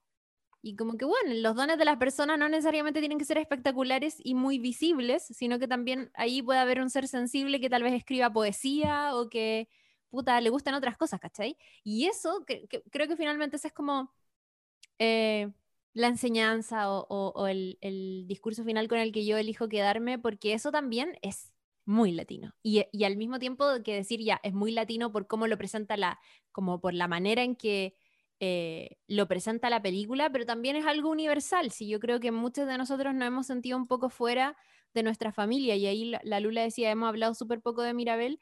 A mí Mirabel me parece un personaje la raja porque creo que logra empatizar con las personas desde ahí, desde ese lugar en mm. que uno es adolescente y está en medio de una familia donde chucha, no sé, en mi familia materna, eh, todos full caballos, campo, vivir en el campo, ser eso, y yo no era así, ¿cachai? A mí me gustaba la ciudad, me gustaba leer, todos eran como, no, weón, es que los caballos son lo máximo, los caballos son lo máximo. Yo, ya, bacán, los caballos son lo máximo, pero weón, prefiero ver películas, ¿cachai? Prefiero leer, prefiero hacer otras cosas. Y en algún momento en mi familia fue como, ¿what? Como, ¿por qué saliste así, cachai? y literal, a veces uno es el único, el único. Bueno, yo tengo 10 primos en total, ¿cachai? En esa familia. Y todos parecía que eran de alguna manera súper concreta y que amaban el campo. Y yo también lo amo y lo he aprendido a amar con el tiempo. Pero cuando era adolescente, yo sentía que no me parecía al resto, ¿cachai? Y sufría igual en silencio porque puta, me sentía un poco rechazada igual, ¿cachai? Por mis tíos, que yo pienso me tienen que haber encontrado pendeja engrupida, pendeja como, ¿cachai? Rara, porque es así. Y yo creo que a muchos les ha pasado eso y uno con el tiempo va puta sanando, conectando cosas y todo, pero puta, no sé, pues cuando estrené una obra de teatro, toda mi familia me fue a ver, ¿cachai? Como que finalmente siento que es una historia sobre eso, es, es, es cómo lograr conectar con tu familia pese a que eres muy distinto o distinta y pese a que en algún momento fuiste, no sé, la oveja negra, como se le dice, ¿cachai? Estoy muy de acuerdo con eso. Creo que además hay algo ahí, bueno, lo hablamos en algún momento a propósito de, de, cómo esta figura que tiene la abuela, que ella representa esas exigencias que tienen las familias, pues, que en, en, en, familias que son un poco más tradicionales, que son más conservadoras, típicas latinoamericanas, eh, esa weá se da caletas, eso mismo que estáis diciendo tú, como eres un poquitito distinta o tenía algo que se sale un poquitito de la raya, y no es solo como, eh, ¿qué le pasa a esta niñita? Sino que también, y que aquí quizás no está tanto, pero el peso de lo que eso significa como socialmente, ¿cachai? Mm. Que acá tenemos caleta de eso, yo siento, no sé si algo como particular de mi, de mi experiencia y de mi realidad, pero como hay, hay una, que, bueno, yo, yo, creo que es como lo que pasa ahí, lo que se hace con el personaje de Bruno, que es como no es solo una cosa como dentro de la familia, sino que es también valorar mucho qué es lo que va, el que dirán en el fondo, ¿cachai? Y mm. cómo eso em, afecta a veces las relaciones personales, como que eso mismo que decís tú, Chiri, a mí, también me, ha pasado en mi vida, yo soy muy diferente también a mí, como a, cómo se esperaría quizás que hubiese sido mi, en, en una familia como la mía, yo soy la única de mis hermanos que no está casado, no, no, va a tener, no voy a tener hijos, como todo eso. Eh, y es, siendo que soy vieja, yo tengo 36 años, vivo con una pareja y, y no, me, no, no, me he casado ni probablemente no me case, eh, y de alguna manera eso igual te, eh, hasta vieja, eh, las familias chilenas, me atrevería a decir, me imagino que en los países en general de Latinoamérica pasa lo mismo, hay una presión constante, ¿cachai? De que te juntas en algo familiar y te están preguntando, oye, ¿cuándo lo hijo? Oye, ¿cuándo te vayas a casar? Oye, ¿por qué no te has casado? No, sí, y, y, todo el chamullo que se genera alrededor, todas las mentiras, quiero decir para la gente que a lo mejor no entiende chileno, que no esté escuchando, eh, todas las mentiras que se empiezan a generar también como para disculparte por no estar cumpliendo con aquellas expectativas o con esos mandatos familiares que a veces eh, de, la tradición digo que están como siempre pesando por encima tuyo cuando resulta que no está encajando con cómo se supone que son todos los demás en tu familia. Yo creo que ahí hay algo que igual es súper heavy y quizás por lo mismo también eh, eh, era muy pesado tratar como con la complejidad que amerita el tema familiar, ¿cachai? Que es como, ¿qué pasa cuando no es, cuando tu familia no es em, como se supone que son las familias, ¿cachai? O deberían, según lo que te, te propone la, la, ficción, ¿no es cierto? O la, o, la cultura tiene esta falacia de, también de que la sangre es todo y la weá, y como, puta, no, hay gente que tiene familias como lo hoyo, lo que, que lo que mejor pueden hacer en su vida es arrancar de ahí y está todo bien también, si no pasa nada, ¿cachai? Como, sí, en, el futuro espero que me muestren una historia con una mamá que puta sea tóxica y que el final de la película sea estoy lejos de mi mamá o estoy lejos de mi papá y todo bien. Se, llama, se llama Sharp Objects. bueno, muy, muy para niñas. Sí, no, pero en el futuro va a haber una película sobre una niña que se quiere casar en un futuro progre donde todos vamos a nosotros vamos a hacerlo oh se quiere casar. Qué perna. Y, eso va a ser, no, yo creo que igual esos discursos yo creo que van, son cíclicos, pues van eventualmente, eh, no sé, es que esa es otra conversación, yo tampoco sé si tiene que ver con los, los círculos de cada uno, pero en mi familia son todos súper conservadores y claro, ahí uno se vuelve como, comillas, oveja negra, pero hay, hay otros lugares donde no es así. No, y em, además que a veces hay como una cosa Ay, no sé, bueno, es que el tema familiar es súper heavy porque así como hablábamos de estos grandes secretos, a veces también esa presión que decía la Lula que te, que te ponen todo el rato, a veces esa presión es implícita. Es como o sea, cuando no te invitan, o claro, o desde cuando no te invitan, o a cuando te invitan, pero no se hablan de los temas complejos, ¿cachai? Yo también me sentía como políticamente súper lejana a todo, como a las cosas que opinaba el resto. Y, y bueno, es duro, es súper duro porque, porque uno, no sé, pues como que siente igual que tus abuelos eh, son muy diferentes, pero puta, igual te han apoyado, igual los querí. Y, hoy no sé, bueno, es que eh, daba mucho. Siento que ese tema, que a mí me quedó muy claro presentado atrás del personaje Mirabel, eh, ese, ese, es uno, pero también estaba el trauma de la abuela que hemos hablado, ¿cierto?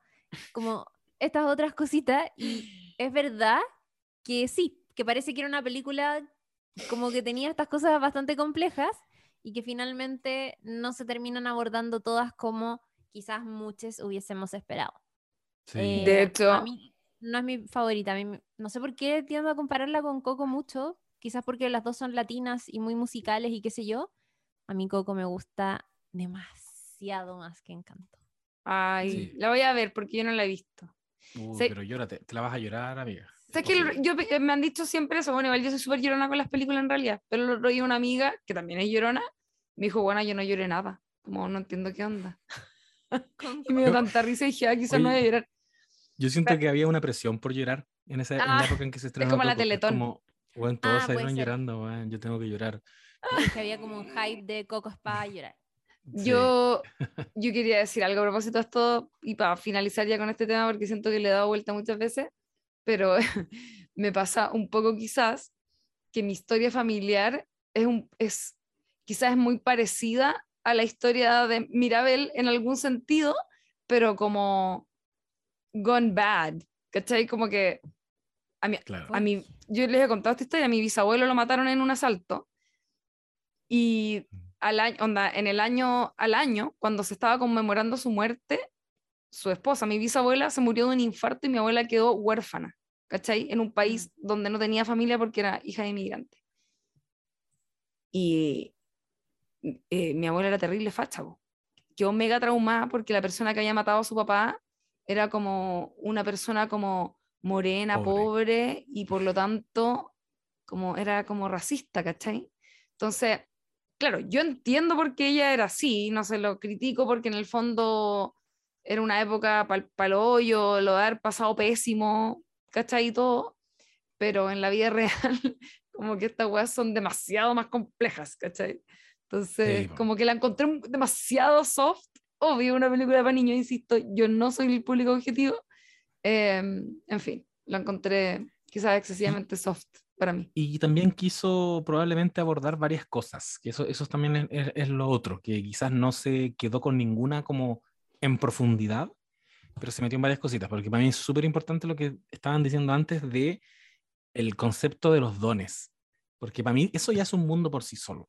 Eh, el de los traumas familiares es un mundo, el de los dones es otro rollo, y yo siento que la película que se mete de piquero a hablar de eso es eh, Soul, porque en esa película un tipo que tocaba jazz estaba esperando su momento, esperando su momento, en su momento en que él iba a ser reconocido como un gran eh, músico de jazz, gran músico de jazz, y eventualmente se muere. Y se va en esa, en esa búsqueda de, la vocación, ¿cachai? Y se encuentra con esta alma que, que no la mandan al mundo porque no tiene ninguna habilidad, ¿cachai? Y reivindica desde ese lugar el no tener ninguna habilidad o que simplemente tu habilidad sea, como dicen en la película, que me encantó, yacear. Ella sabe vivir simplemente. y eso debería ser suficiente. Yo sé disfrutar cada uno de mis días. Eh, creo que es un poquito lo que pudo ser en Encanto también, la idea de, de Mirabela como alguien que no tiene un don. En una edad también en la que están estamos todos en búsqueda de nuestra Eso decir, yo creo que era algo más identitario, porque los dones no eran todos dones. Habían dones que era como ser el buen condoriento, eran como, como que eran rasgos de personalidad. Claro. Como... Eh, es verdad. ¿Cómo se dice? Como materializados en, en, un, en, un en, un, en, una exacerbación que era como una magia, ¿cachai? Pero en el fondo eran, eran lecturas súper literales de tipos de personalidad nomás. No me acuerdo de todos, pero me acuerdo que había un par que eran como weas derechamente malas igual, ¿cachai?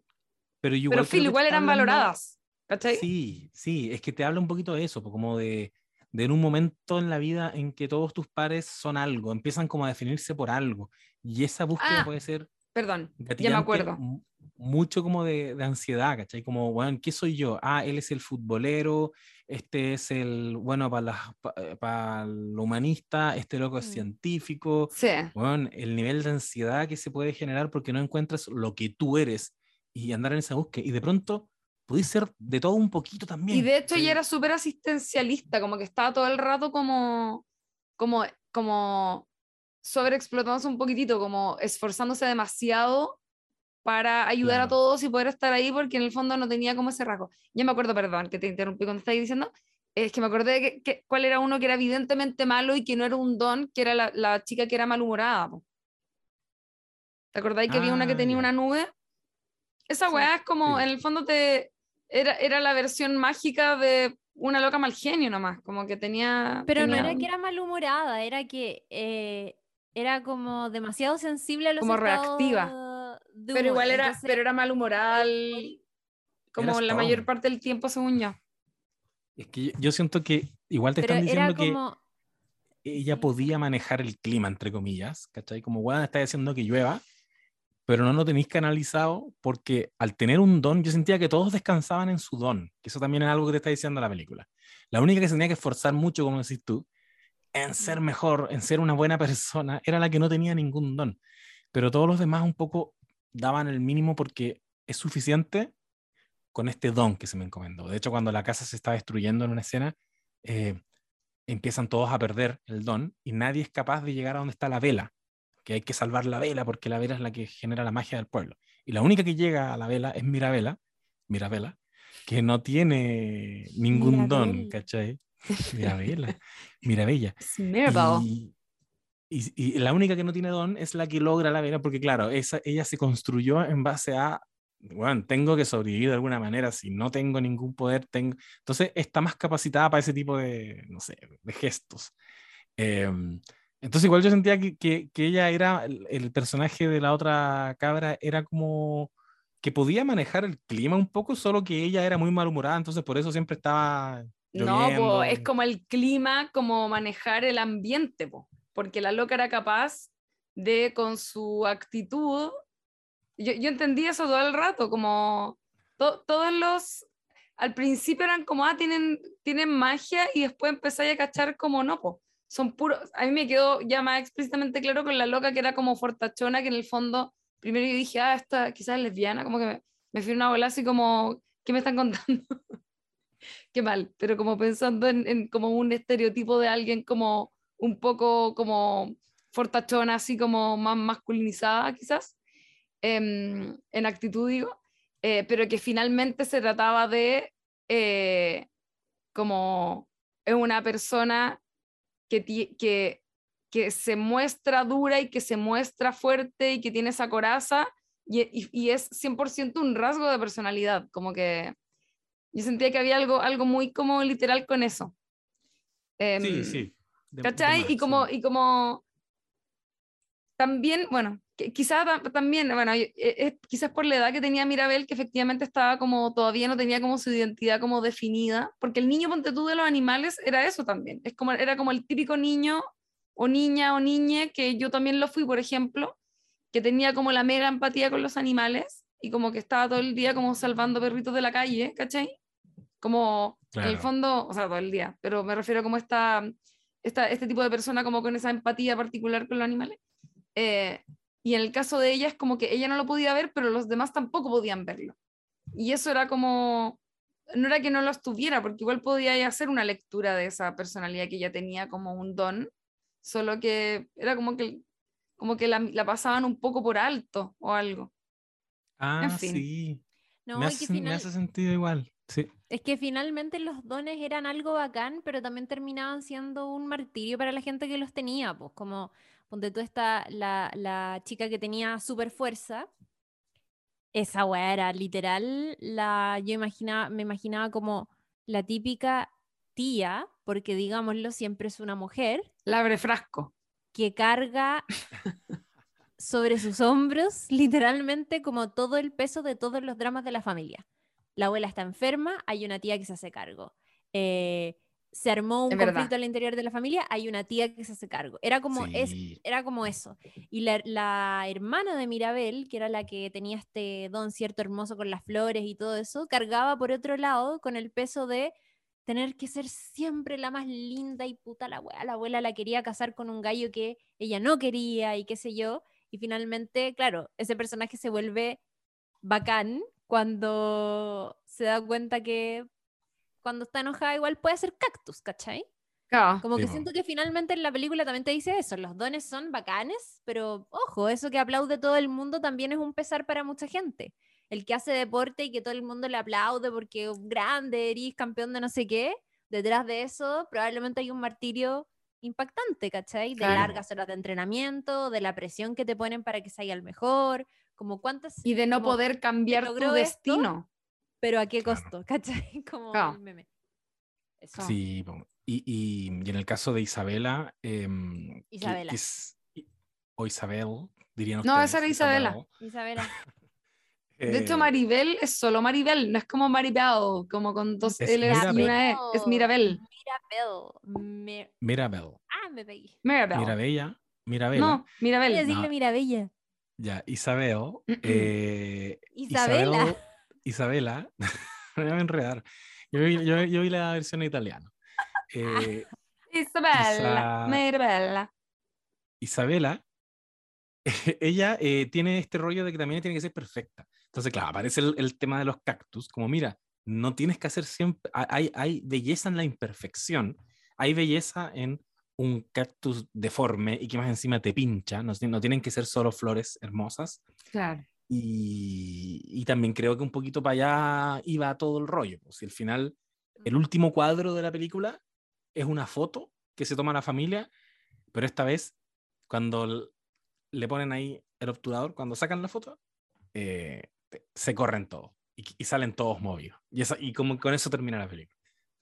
Como que, bueno, abraz- po. ¿Cachai? Abrazar la imperfección. Abrazar, no- Claro. No tener eso. Me estaba acordando a propósito de los dones, que yo cuando era niño, eh, un día me puse a llorar cuando descubrí que no era bueno para la pelota. No. En serio, porque estaban hablando unos primos. Oh, ¿Y qué te Y- dijeron así? No, pues, y yo como que los escuchaba, los escuchaba así, pues, y el otro día jugué, y yo, concha de tu madre, cacha, yo no juego fútbol. ¿Qué soy?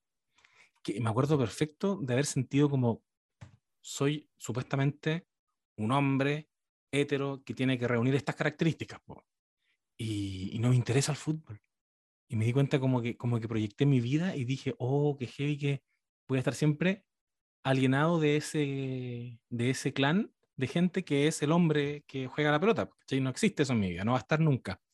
Y me dio pena y me puse, me puse a llorar, como sentir que iba a estar inadaptado. Así que mi mensaje a los niños que no están escuchando esto es que, que no se sientan presionados a hacer nada. Que no, bueno, Qué que no- no- pena. no es, no es tan, tan radical todo. En realidad, siempre encontré tu espacio.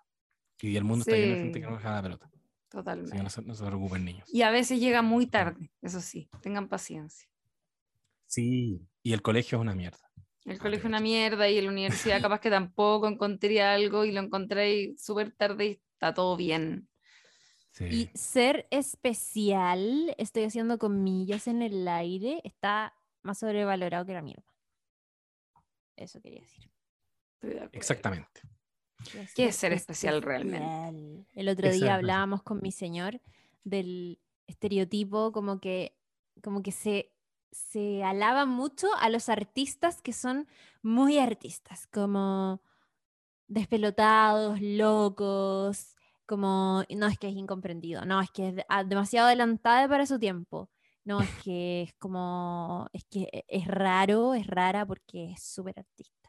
Y es como, weón, sobrevalorado. Hay como que, no sé, pensábamos, Sí, yo decía como, weón, me gustan artistas que son más terrenales que la mierda, que cocinan, que pasan penurias, como que, no sé, me carga también esa weá, como de... Es que hay, está el mito como de la genialidad asociada a un talento Chao, me innato, como súper mega poderoso. Y lo cierto es que, que es muy real, creo yo, esta weá, el talento es un pequeño porcentaje de lo que te va a permitir hacer grandes cosas, quizás, o hacer cosas simplemente, pero lo que realmente te lo va a permitir es trabajar en ellas, como que... mm, El trabajo. O sea, es que no es como solo el tra- como trabajo de... mm, Porque también tenemos ese relato trabajo, como, no, hay trabajo". que sacarse la mierda. y la-".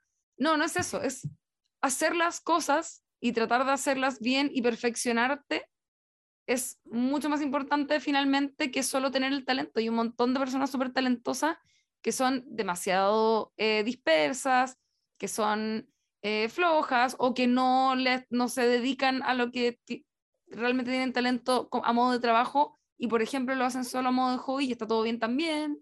Como que Exacto. también no hay que ser eh, Oye, geniales, ¿cachai? Como que la vida es, es más importante vivirla. ¿Cu- ¿Cuántas personas talentosas y, y artistas y toda la weá eh, están con la media depre y triste y pasándola como el hoyo en vez de estar disfrutando el presente, ¿cachai? Como que mm, Ahora, yo no, hay yo cosas no lo más digo importantes como, que eso. como satanizando trabajar. Yo No, no, no, yo, a yo lo, yo lo decía como, que como no, comer, el, que no el trabajo, trabajo. Sí, po, es que es que hay que trabajar, ¿cachai? Sí, sí, hay que, no hay que auto, autoexplotarse. Eso es lo que no hay que hacer. Pero, Claro. pero hay que Y además que- trabajar. No sé, hay tanta gente que se jura tan especial y es como, weón, ¿te sentí especial? Métete a TikTok, weón. Hay millones de personas esperando ser descubiertas en las áreas más raras y variadas que te podáis imaginar. Y como, ¿y tú te juráis especial? Me estáis hueveando. Exacto. Métete a TikTok, como realmente, y no, y no gente existe. como ah, ya. espléndida, loco, qué chucha.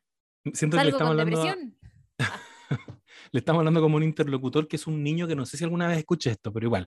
También te digo a ti que no existe eso que te descubran. Que hoy te descubrieron. Tú estabas un día sentado y de repente no, eso pasó no un cazatalento y te descubrió. Not y, y no existe, porque también Chile, culiado, chaquetero, existe esta idea de que hay gente que le va bien y es como que poco menos que de un día para otro se hicieron famosos, se hicieron exitosos. Te aseguro que al menos el 99% han trabajado caleta. El otro día Sí. hablaba con la Mel del- de los hermanos Sicao, de la moral distraída. Eh, porque la, la Mel, por la pega que, que tenía, conocía mucho a la Bel. Y, y bueno, tú también, Chile, lo, Lo amo. Nico quiero Pereira mucho. también lo ubican. Y, y- y en el fondo él, él era consciente de que existía esa idea de que la moral distraída un día fue como, oh, los hueones le está yendo la raja. Luego trabajaron más que la cresta hartos años para llegar a eso. Y, y es un trabajo sistemático. De hecho, el, el Chascas Valenzuela, alto guionista chileno, eh, él ha dicho, lo escuchaba en, en entrevistas, que eh, cuando la gente le pregunta, oye, ¿y, ¿y cómo podría yo dedicarme a lo que tú dedicas, a escribir? ¿Cómo puedo llegar a eso? Y el le decía, escribe. Era como, escribe, pero escribe todos los días. Real. Y escribe como si, o sea, ¿tú crees que Alexis Sánchez hay un día que no entrena? ¿Tú crees que hay, un- hay músicos que hay- pasan días sin ensayar? ¿Cómo no? Pues, si querías hacer la weá, tómatela en serio y escribe, y escribe, y escribe, y escribe, y escribe lo que sea. Además decía como, haz dictados, escribe palabras, ¿cachai? Pero tiene que existir esa rutina, como una hora, dos horas dedicado a eso, y, y eventualmente dijo, es inevitable que termine siendo un escritor o termine siendo un guionista o la weá que querís ser, ¿cachai? Es inevitable, pero esa weá de que un día poco menos que el loco escribió algo, lo publicó y llegó un caso talento y dijo, ven conmigo, esa weá no, no pasa. Pasa como en el sea, 0,001% de las es- veces. Sí. Y, con cosas muy específicas. Weón, y finalmente es puro trabajar. Hace tres meses está el José posteando una weá en Instagram. Vayan a Mm. revisarlo, no sabes nada podcast de Timothée Chalamet. Diciendo que después de haber ido a ver eh, Ah. Interstellar de Christopher Nolan, imagínense, altísimo director, altísima película, esperadísima por todo el mundo, Matthew McConaughey y toda la weá fue a verla y salió llorando porque se dio cuenta que salía un minuto en la película, para todo lo que había rodado. Y fue como, weón, ya con esto como que me voy a retirar de la actuación. Cuatro años más tarde, nominado a Mejor Actor. ¿Y por qué? Porque el weón siguió yendo a castings, ¿cachai? Onda, casting tras casting tras casting, y ahora es como haciendo Dune, haciendo Don't Look Up, como siendo literal el one más taquillero del mundo. Bueno, esa persona que ahora es como una persona cool, hace seis años salió llorando de la función porque trabajó caleta y esperaba ser el jovencito talentoso de la película desde muy chico. Y bueno, filmó caleta y pusieron un minuto de él en pantalla. Y eso fue todo. Pobrecito. Como, Y se fue No a sé, llorar. ya, Dijo que esto es un ejemplo hora. probablemente burdo, pero es como le pasa hasta a los más bacanes, ¿cachai? Sí, Sí, es cierto. Y además también no todas las pegas consisten en ser el éxito único e irreconocible de la weá. Como que también, no sé, yo soy guionista y escribo weas que no las creo de cero yo. Como que también Sí, trabajar eh, es ser un trabajador nomás. Como que no, no todo es, es que también esa es como la, la cultura en la que vivimos hace mucho tiempo, pero sobre todo ahora a partir de las redes sociales. Y es como todos podemos, entre comillas, hacerla te hace como frustrarte si es que no eres como weón, una celebridad casi, es como loco. Onda, insisto, como esa weá no, no Sí. te da la felicidad, como que No le bien, crean a las redes sociales. aprende a gestionar como tus deseos, como mm, si quieres lograr algo en la vida, ármate el camino para llegar a ese lugar, pero también ojo con las expectativas que nos ponemos. Oye, y ya. no creerle a las redes sociales. Con esto cierro. Es que con, con este mensaje, porque eh, evidentemente que nadie va a publicar su dolor, nadie va a publicar sus zonas oscuras. eh, mm, porque, y porque es válido también. El otro día yo puse una, una historia con la Mel, como no sé, ya los dos juntos abrazados. Y una cabra que parece que no sabe nadite, me puso como, oigan, como que me da envidia ustedes que nunca pelean. Y yo le puse, por Dios que sí, po, ¿cachai? Por Dios que discutimos, pero no voy a hacer historias de esa weá. y, y- Ah, no, y esas, po. son Ah. las, y esas son las redes sociales, po, ¿cachai? No esperes encontrar, pero No. detrás, detrás de cada foto, puta, hay un día de mierda y alguien válidamente quiso subir la foto donde se veía estupendo, estupende, y quizás tú un día de mierda, ¿cachai? Y porque O- los Instagram son álbum de fotos, po. No voy Y- a y subir Twitter fotos. también. Sí. Y, y si, y si ponís una weá muy dolorosa en Twitter, no vaya a tener ni un like también, ¿cachai? Y, es- y eso es. no o se transforma en cualquier cosa que no es lo que necesitáis en un momento de dolor. Weón, Exacto. quiero decir algo. Además. Hoy día, eh, ya, me hice un café. Le iba a tomar una foto al café. Subí de hecho un video para después ver mi historia en Instagram. Weón, es que era un vaso con una forma que no se veía de la forma en la cámara. Y esa weá me, me perturba. Como que ¿Cómo, amiga? No entiendo. tengo un vaso, ya es que esto no se va a entender en podcast, perdón, gente. Yo Es un vaso entiendo. que es como, es como una copa, es como que fuera una copa sin, sin, sin stem, sin palito, ¿cómo se dice? Como un vaso Ah, que es ya. como más Ah, gordo abajo y arriba es angosto. Y en, el, en la foto y en el video y en lo que yo hacía con la cámara del teléfono, se veía como este vaso recto hacia arriba. ¿Cachai? Mm. no se veía con la forma original, pero era como una weá demasiado perturbadora porque era, tenía una forma en mi cara viéndola en la vida real y le ponía el teléfono encima Mm. para tomarle la foto y era otra forma. Y weón, onda, eso nos distorsiona brígido la imagen personal. Onda, eso es, por eso la gente se ve como, entre comillas, ojona en las fotos y angosta de cara, porque la weá te, te está mintiendo, ¿cachai? Lo encontré demasiado impactante. Como que. Oh. bueno, las selfies, yo creo, estoy segura que nos van a terminar así como cagando en la mente brígido. Y los filtros y toda esa weá. Deberíamos uno hacer un que tener capítulo. cierta, co- uno, hay que tener cierta conciencia. Yo tengo una Sí. política personal de usar filtros solamente de color, no filtros que me afinen la nariz Ah, o que me angosten acá, no. No, no. Siempre voy a tener mi nariz gordita y todo. Pero lo que sí es como voy a estar más en sepia o más en grano o con filtros como de colores bonitos, pero jamás una hueá que me haga así Sí, o estoy de que acuerdo. me ponga la boca así o así, ¿cachai? Porque eso es diferente. Y a veces me pasa que veo como, weón, amigas, ex compañeras de la U en Instagram y es como, oh, que está cambiada, weón. Ah, pero es que tiene un filtro. y Y además, me pongo yo el filtro y es como, weón, soy otra persona, ¿cachai? y además muy como que onda, ¿por qué no soy así? Como que igual a veces hay unos filtros que uno se ve demasiado hermosa y es como, concha tu madre, que anda la realidad. eh, Como, Sí, es una demasiado per- perturbador. Yo igual reconozco que yo no, no me pongo filtros tampoco que modifiquen como las proporciones de mi cara, Claro. pero pongo filtros para que no se vea la pared que está manchada. Como, pongo como un filtro para que sea más blanco, ¿cachai? Filtro de limpieza. Como no para mi cara. de- es para, un- aseo. sí, para que no se vea el pedazo de, de weón así mota de pelo que hay en el suelo, como de mugre, básicamente. Yo no uso filtros porque Lázaro. tampoco pongo mi cara. Oh. Oh, Me doy cuenta que así siempre ¿Cómo que como no? que poca, poca cara. Toda la harto a cámara, chiquillos. No, vean el, vean el podcast, la va mentira. Oh, me da pudor, me da pudor. Ahora, a propósito de esto, y para distorsionar todo lo que hemos dicho, ¿Mm? eh, cuando, cuando haga historias y me vean la cara, chiquilla, apóyenme, apóyenme, díganme, Ah, respondan. ya. Me, da- me da miedo, me da vergüenza. No, yo creo que eres un gran comunicador. No. No, hay que apoyarse. Estoy Sí, de acuerdo. pero no. Yo a la Chile le piropeo todas sus fotos de su cara.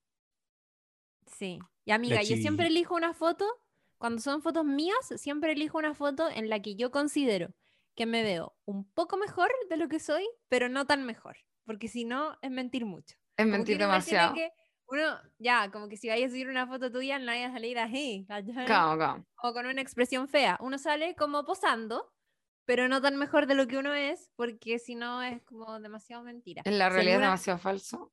Si Mm. alguna vez encuentran que mi foto es demasiado mejor de lo que soy en realidad, díganmelo por interno. Chiri, para de mentir. Qué mala no, onda. eso. jamás. Yo Pero creo que ¿sabes las qué? fotos igual son unos aciertos en ese sentido, como el acierto fotográfico, también es el perfil a veces. Como que yo, obvio que subo Mm. puras fotos en que me veo demasiado mil millones más por ciento mejor de lo que soy en la vida real. Como que si quieren verme en la vida No. real, véanme y, y saquen sus propias conclusiones. Y hagamos Pero, un evento en pero vivo quizás se para van a decepcionar. Ah, Yo que he visto las dos cosas, puedo decir, no, no, no, no te distorsionáis. Yo hago dieta y cuando estoy muy flaco me saco 200 fotos y ahí las tengo para cuando estoy gordo. Entonces voy tirando las fotos. No, mentira. No hago eso, pero, pero igual, pero igual eh, me mandé hace un tiempo una dieta donde bajé caleta y ahí obviamente estaba, me sentía más, más bien, pues, ¿cachai? Me, sent- me, me quería más. Y, no, quírate Sí, cierto. igual. o sea, yo sé que... eh, Cuídese el- no- Cuídese de la salud y todo lo demás va a estar bien. Sí, bueno. Que no sea un Sí. tema solo estético. yo no quiero traspasarle acá a nadie ni, ninguna de mis inseguridades, pero son cosas que ocurren. Como en el capítulo de Euforia de Kat, cuando se enfrenta a el positivismo tóxico de Ay, qué buena esa weá. quiérete. Yo igual reivindico que hay veces que no, no estáis tranquilo y hay que estar bien con la salud, pero si queréis verte bien, y sen- o sea, los estándares que tiene uno, que obvio que están distorsionados. Todos están distorsionados, todos tenemos una idea de lo que es verse bien. Es que Y si que- queréis sí. avanzar hacia allá, hazlo igual, weón. Hazlo nomás, tranqui. No, está bien, por supuesto. De La cosa es que yo creo que el problema es cuando uno está como que tu expectativa está demasiado de- como lejos de tu realidad y, y por lo tanto vivís constantemente odiándote, que también pasa por esos momentos de vez en cuando, pero como, claro, igual hay que, hay que encontrar un punto medio. En Sí, fin. eh, Oye, oye, que pasamos por temas en la que nos fuimos. Llevamos como tres horas hablando cualquier otro. Ya, yo creo que este capítulo Perdonen, fueron 20 gente. minutos, encanto, dos horas de nosotros. Pero igual la gente lo disfruta. Está bien. Eh, ¿no? Está mira, bien, y si bien. no se fueron antes y está todo bien también. Distinguido público, gracias por escucharnos semana a semana. Eh, quiero leer un par de comentarios que nos llegaron. Ya, a ver. Ah, espérame. One second. Voy a sacar mi iPad. Ah, ahora tengo iPad. Me regalaron un iPad para la Navidad. Buena. Especialmente para mis trabajos. Mi señor Qué dijo, acá. Qué bien. me dijo, Claudita Cayo, te voy a regalar un iPad para que tú puedas ver tus series, hacer tus, tus pautas y todo eso. Y ¿Tu yo, señor? Mi señor, mi señor Ah, se Nicolás puso la de Montenegro, 10. Se a la quien le mando un abrazo, eh, que lo amo, porque Ah. me regaló un iPad. Ya, Hoy aquí. nosotros no nos hicimos regalo de Navidad este año. Tomamos la decisión, estábamos demasiado cagados de plata. Y como que siempre nos regalamos hueaditas, entonces fue como. Activé una canción, ¿la escuchan? No. No, Igual, es bacán esa weá. Yo, yo el año pasado tampoco nos regalamos regalos de Navidad y nos regalamos una pelota de básquetbol para los dos. Justo jugamos básquetbol, y fue el mejor regalo. Está ahí el Nico, grande Nico. Es que no se ve ahí. Buen regalo te sacaste. Y este año nos regalamos paletas de ping-pong. Dice que cuando uno le va bien tiene que compartir su buen momento con el resto. Regalo un iPad, ¿ves? Eh, ya, yo iba a leer los comentarios, voy a meterme. ¿No sabes nada? Mm, acá voy. Sí, estamos terminando. Ya. Eh, Ay, a ver.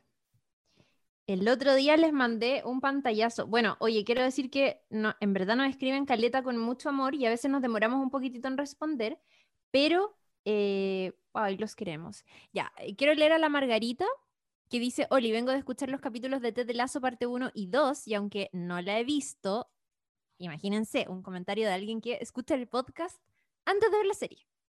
Dice, obviamente la veré. Quería decirles que ustedes son una miniserie favorita en sí. Que bacán todo lo que compartieron sobre sus experiencias y traumas sin tapujos. Creo que me sané un poquito con ustedes y también creo que ustedes mismos también. Los te quiero mucho. Oh, muchas gracias. ¿Qué pensará de este capítulo donde Qué empezamos hermoso. a hablar de cualquier otra cosa también? Nos habíamos deconstruido, en este capítulo nos reconstruimos. Nos reconstruimos totalmente. Eh, Oli, vengo eh, la Constanza dice, vengo a escribir a este chat porque acabo de escuchar el podcast de Don Lucas y ya que pidieron que solicitemos capítulos de series de HBO, vengo a pedir un capítulo de Sex and the City, amada serie que me acompañó en una de esas largas cuarentenas. Ojalá que esta petición llegue a un buen puerto. ¿Cómo se llama esa persona? Gracias por tanto. Eh, Constanza. Constanza, yo voy a cumplir tu sueño.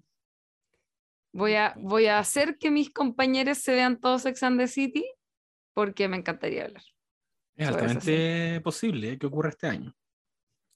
Y es, Altamente posible. bueno, es que me encanta. Pucha, quiero leer, quiero leer un comentario que les mandé el otro día, pero A se ver. me ha- A ver, espérenme.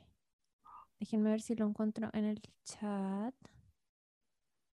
Yo estoy mirando también porque hemos recibido tantos. em, Sí, muchos. ¿Cómo era alguno aquí? Mm, Alguno que no sea un emoji. Pucha, la, la Carla Pérez nos mandó un meme demasiado bueno de la familia de Stuart Little, como full cuica y como preciosa y todo. que dice, los Potters si Voldemort nunca hubiese existido y si Colagusano hubiese sido un buen amigo. Bueno, filo. eh, Y manda el meme y dice, Oli, este meme me recordó mucho al capítulo donde dijeron que Harry Potter era cuico. Oye, le, Que no sé si cacharon. leíste- Ah, perdón, dilo, dilo, dilo. que, que te lo resumo, así nomás. Saco un capítulo de resumen de, mm, de Harry Potter y la weá que más decía era, weón, qué onda Harry Potter que está nadando en oro y que puro pega en la pera en la casa de Ron y no les paga ni la comida. What? Y el papá de Ron, laburen, laburen, porque laburando es lo único que les va a dar un destino. No me acuerdo qué decía, era muy chistoso. Sí, muy Le- bueno. ¿Leíste a Clau- Claudia Guevara, amiga, en este rato? No, amigo. No. No. Ah, ya, porque Claudia Guevara nos dijo, Oli, quiero decirles que los descubrí hace una semana. Paréntesis, qué chucha, parece que vivo en un frasco de mayonesa. Y me encanta su contenido. Estoy minuciosamente escuchando todos los capítulos. Llegué por Watchmen. No cacho en cuál de todas las fotos comentarles, lo que me gustaría escuchar. Espero haber llegado a tiempo, pero necesito que hablen de lo que hacemos en las sombras y la serie Girls. Ojalá me lean, les amo. Oye, Girls, No. también voy a cumplir tu sueño. Ese era el que andaba buscando, amigo. Y, ah, Ah, bacán. Ya, Chiri, nosotros deberíamos hablar muy de Girls. O sea, tú también, José, tenés que verla. Voy. Pero por no, favor. José no porque es hombre. Ah, ya. no, yo no. Solo Girls, entonces el capítulo de Girls. Yo Y, voy a hablar de machos, y, solo. sin ustedes. y Macho, macho. eh, me- no me queda claro si What We Do in the Shadows se refiere a la serie, porque creo que hay una serie, o Sí, la película. A la serie. Pero a yo, serie, yo haría de serie. la película, porque no he visto la serie y yo creo que la película es demasiado buena. Eso no La película es demasiado buena y la serie es muy buena. Está en Star Plus. Véanla. Oh, ya. Y está la otra serie de Taika Oh. Waititi también. Oigan, y como Quiero ya leer- estamos en condiciones, Ya, un último comentario. Un Ah, último comentario. así, de las one. eh, para los Losties. Cristian Sarria nos dice: Uf, la veía primero en el cable por AXN y luego gracias a Torrent al día siguiente que se estrenaba. Las últimas temporadas siempre se intentó fallidos de ver streamings en vivo de la serie, pero la velocidad de internet no era lo que es ahora. Eh, tampoco los, los streamings.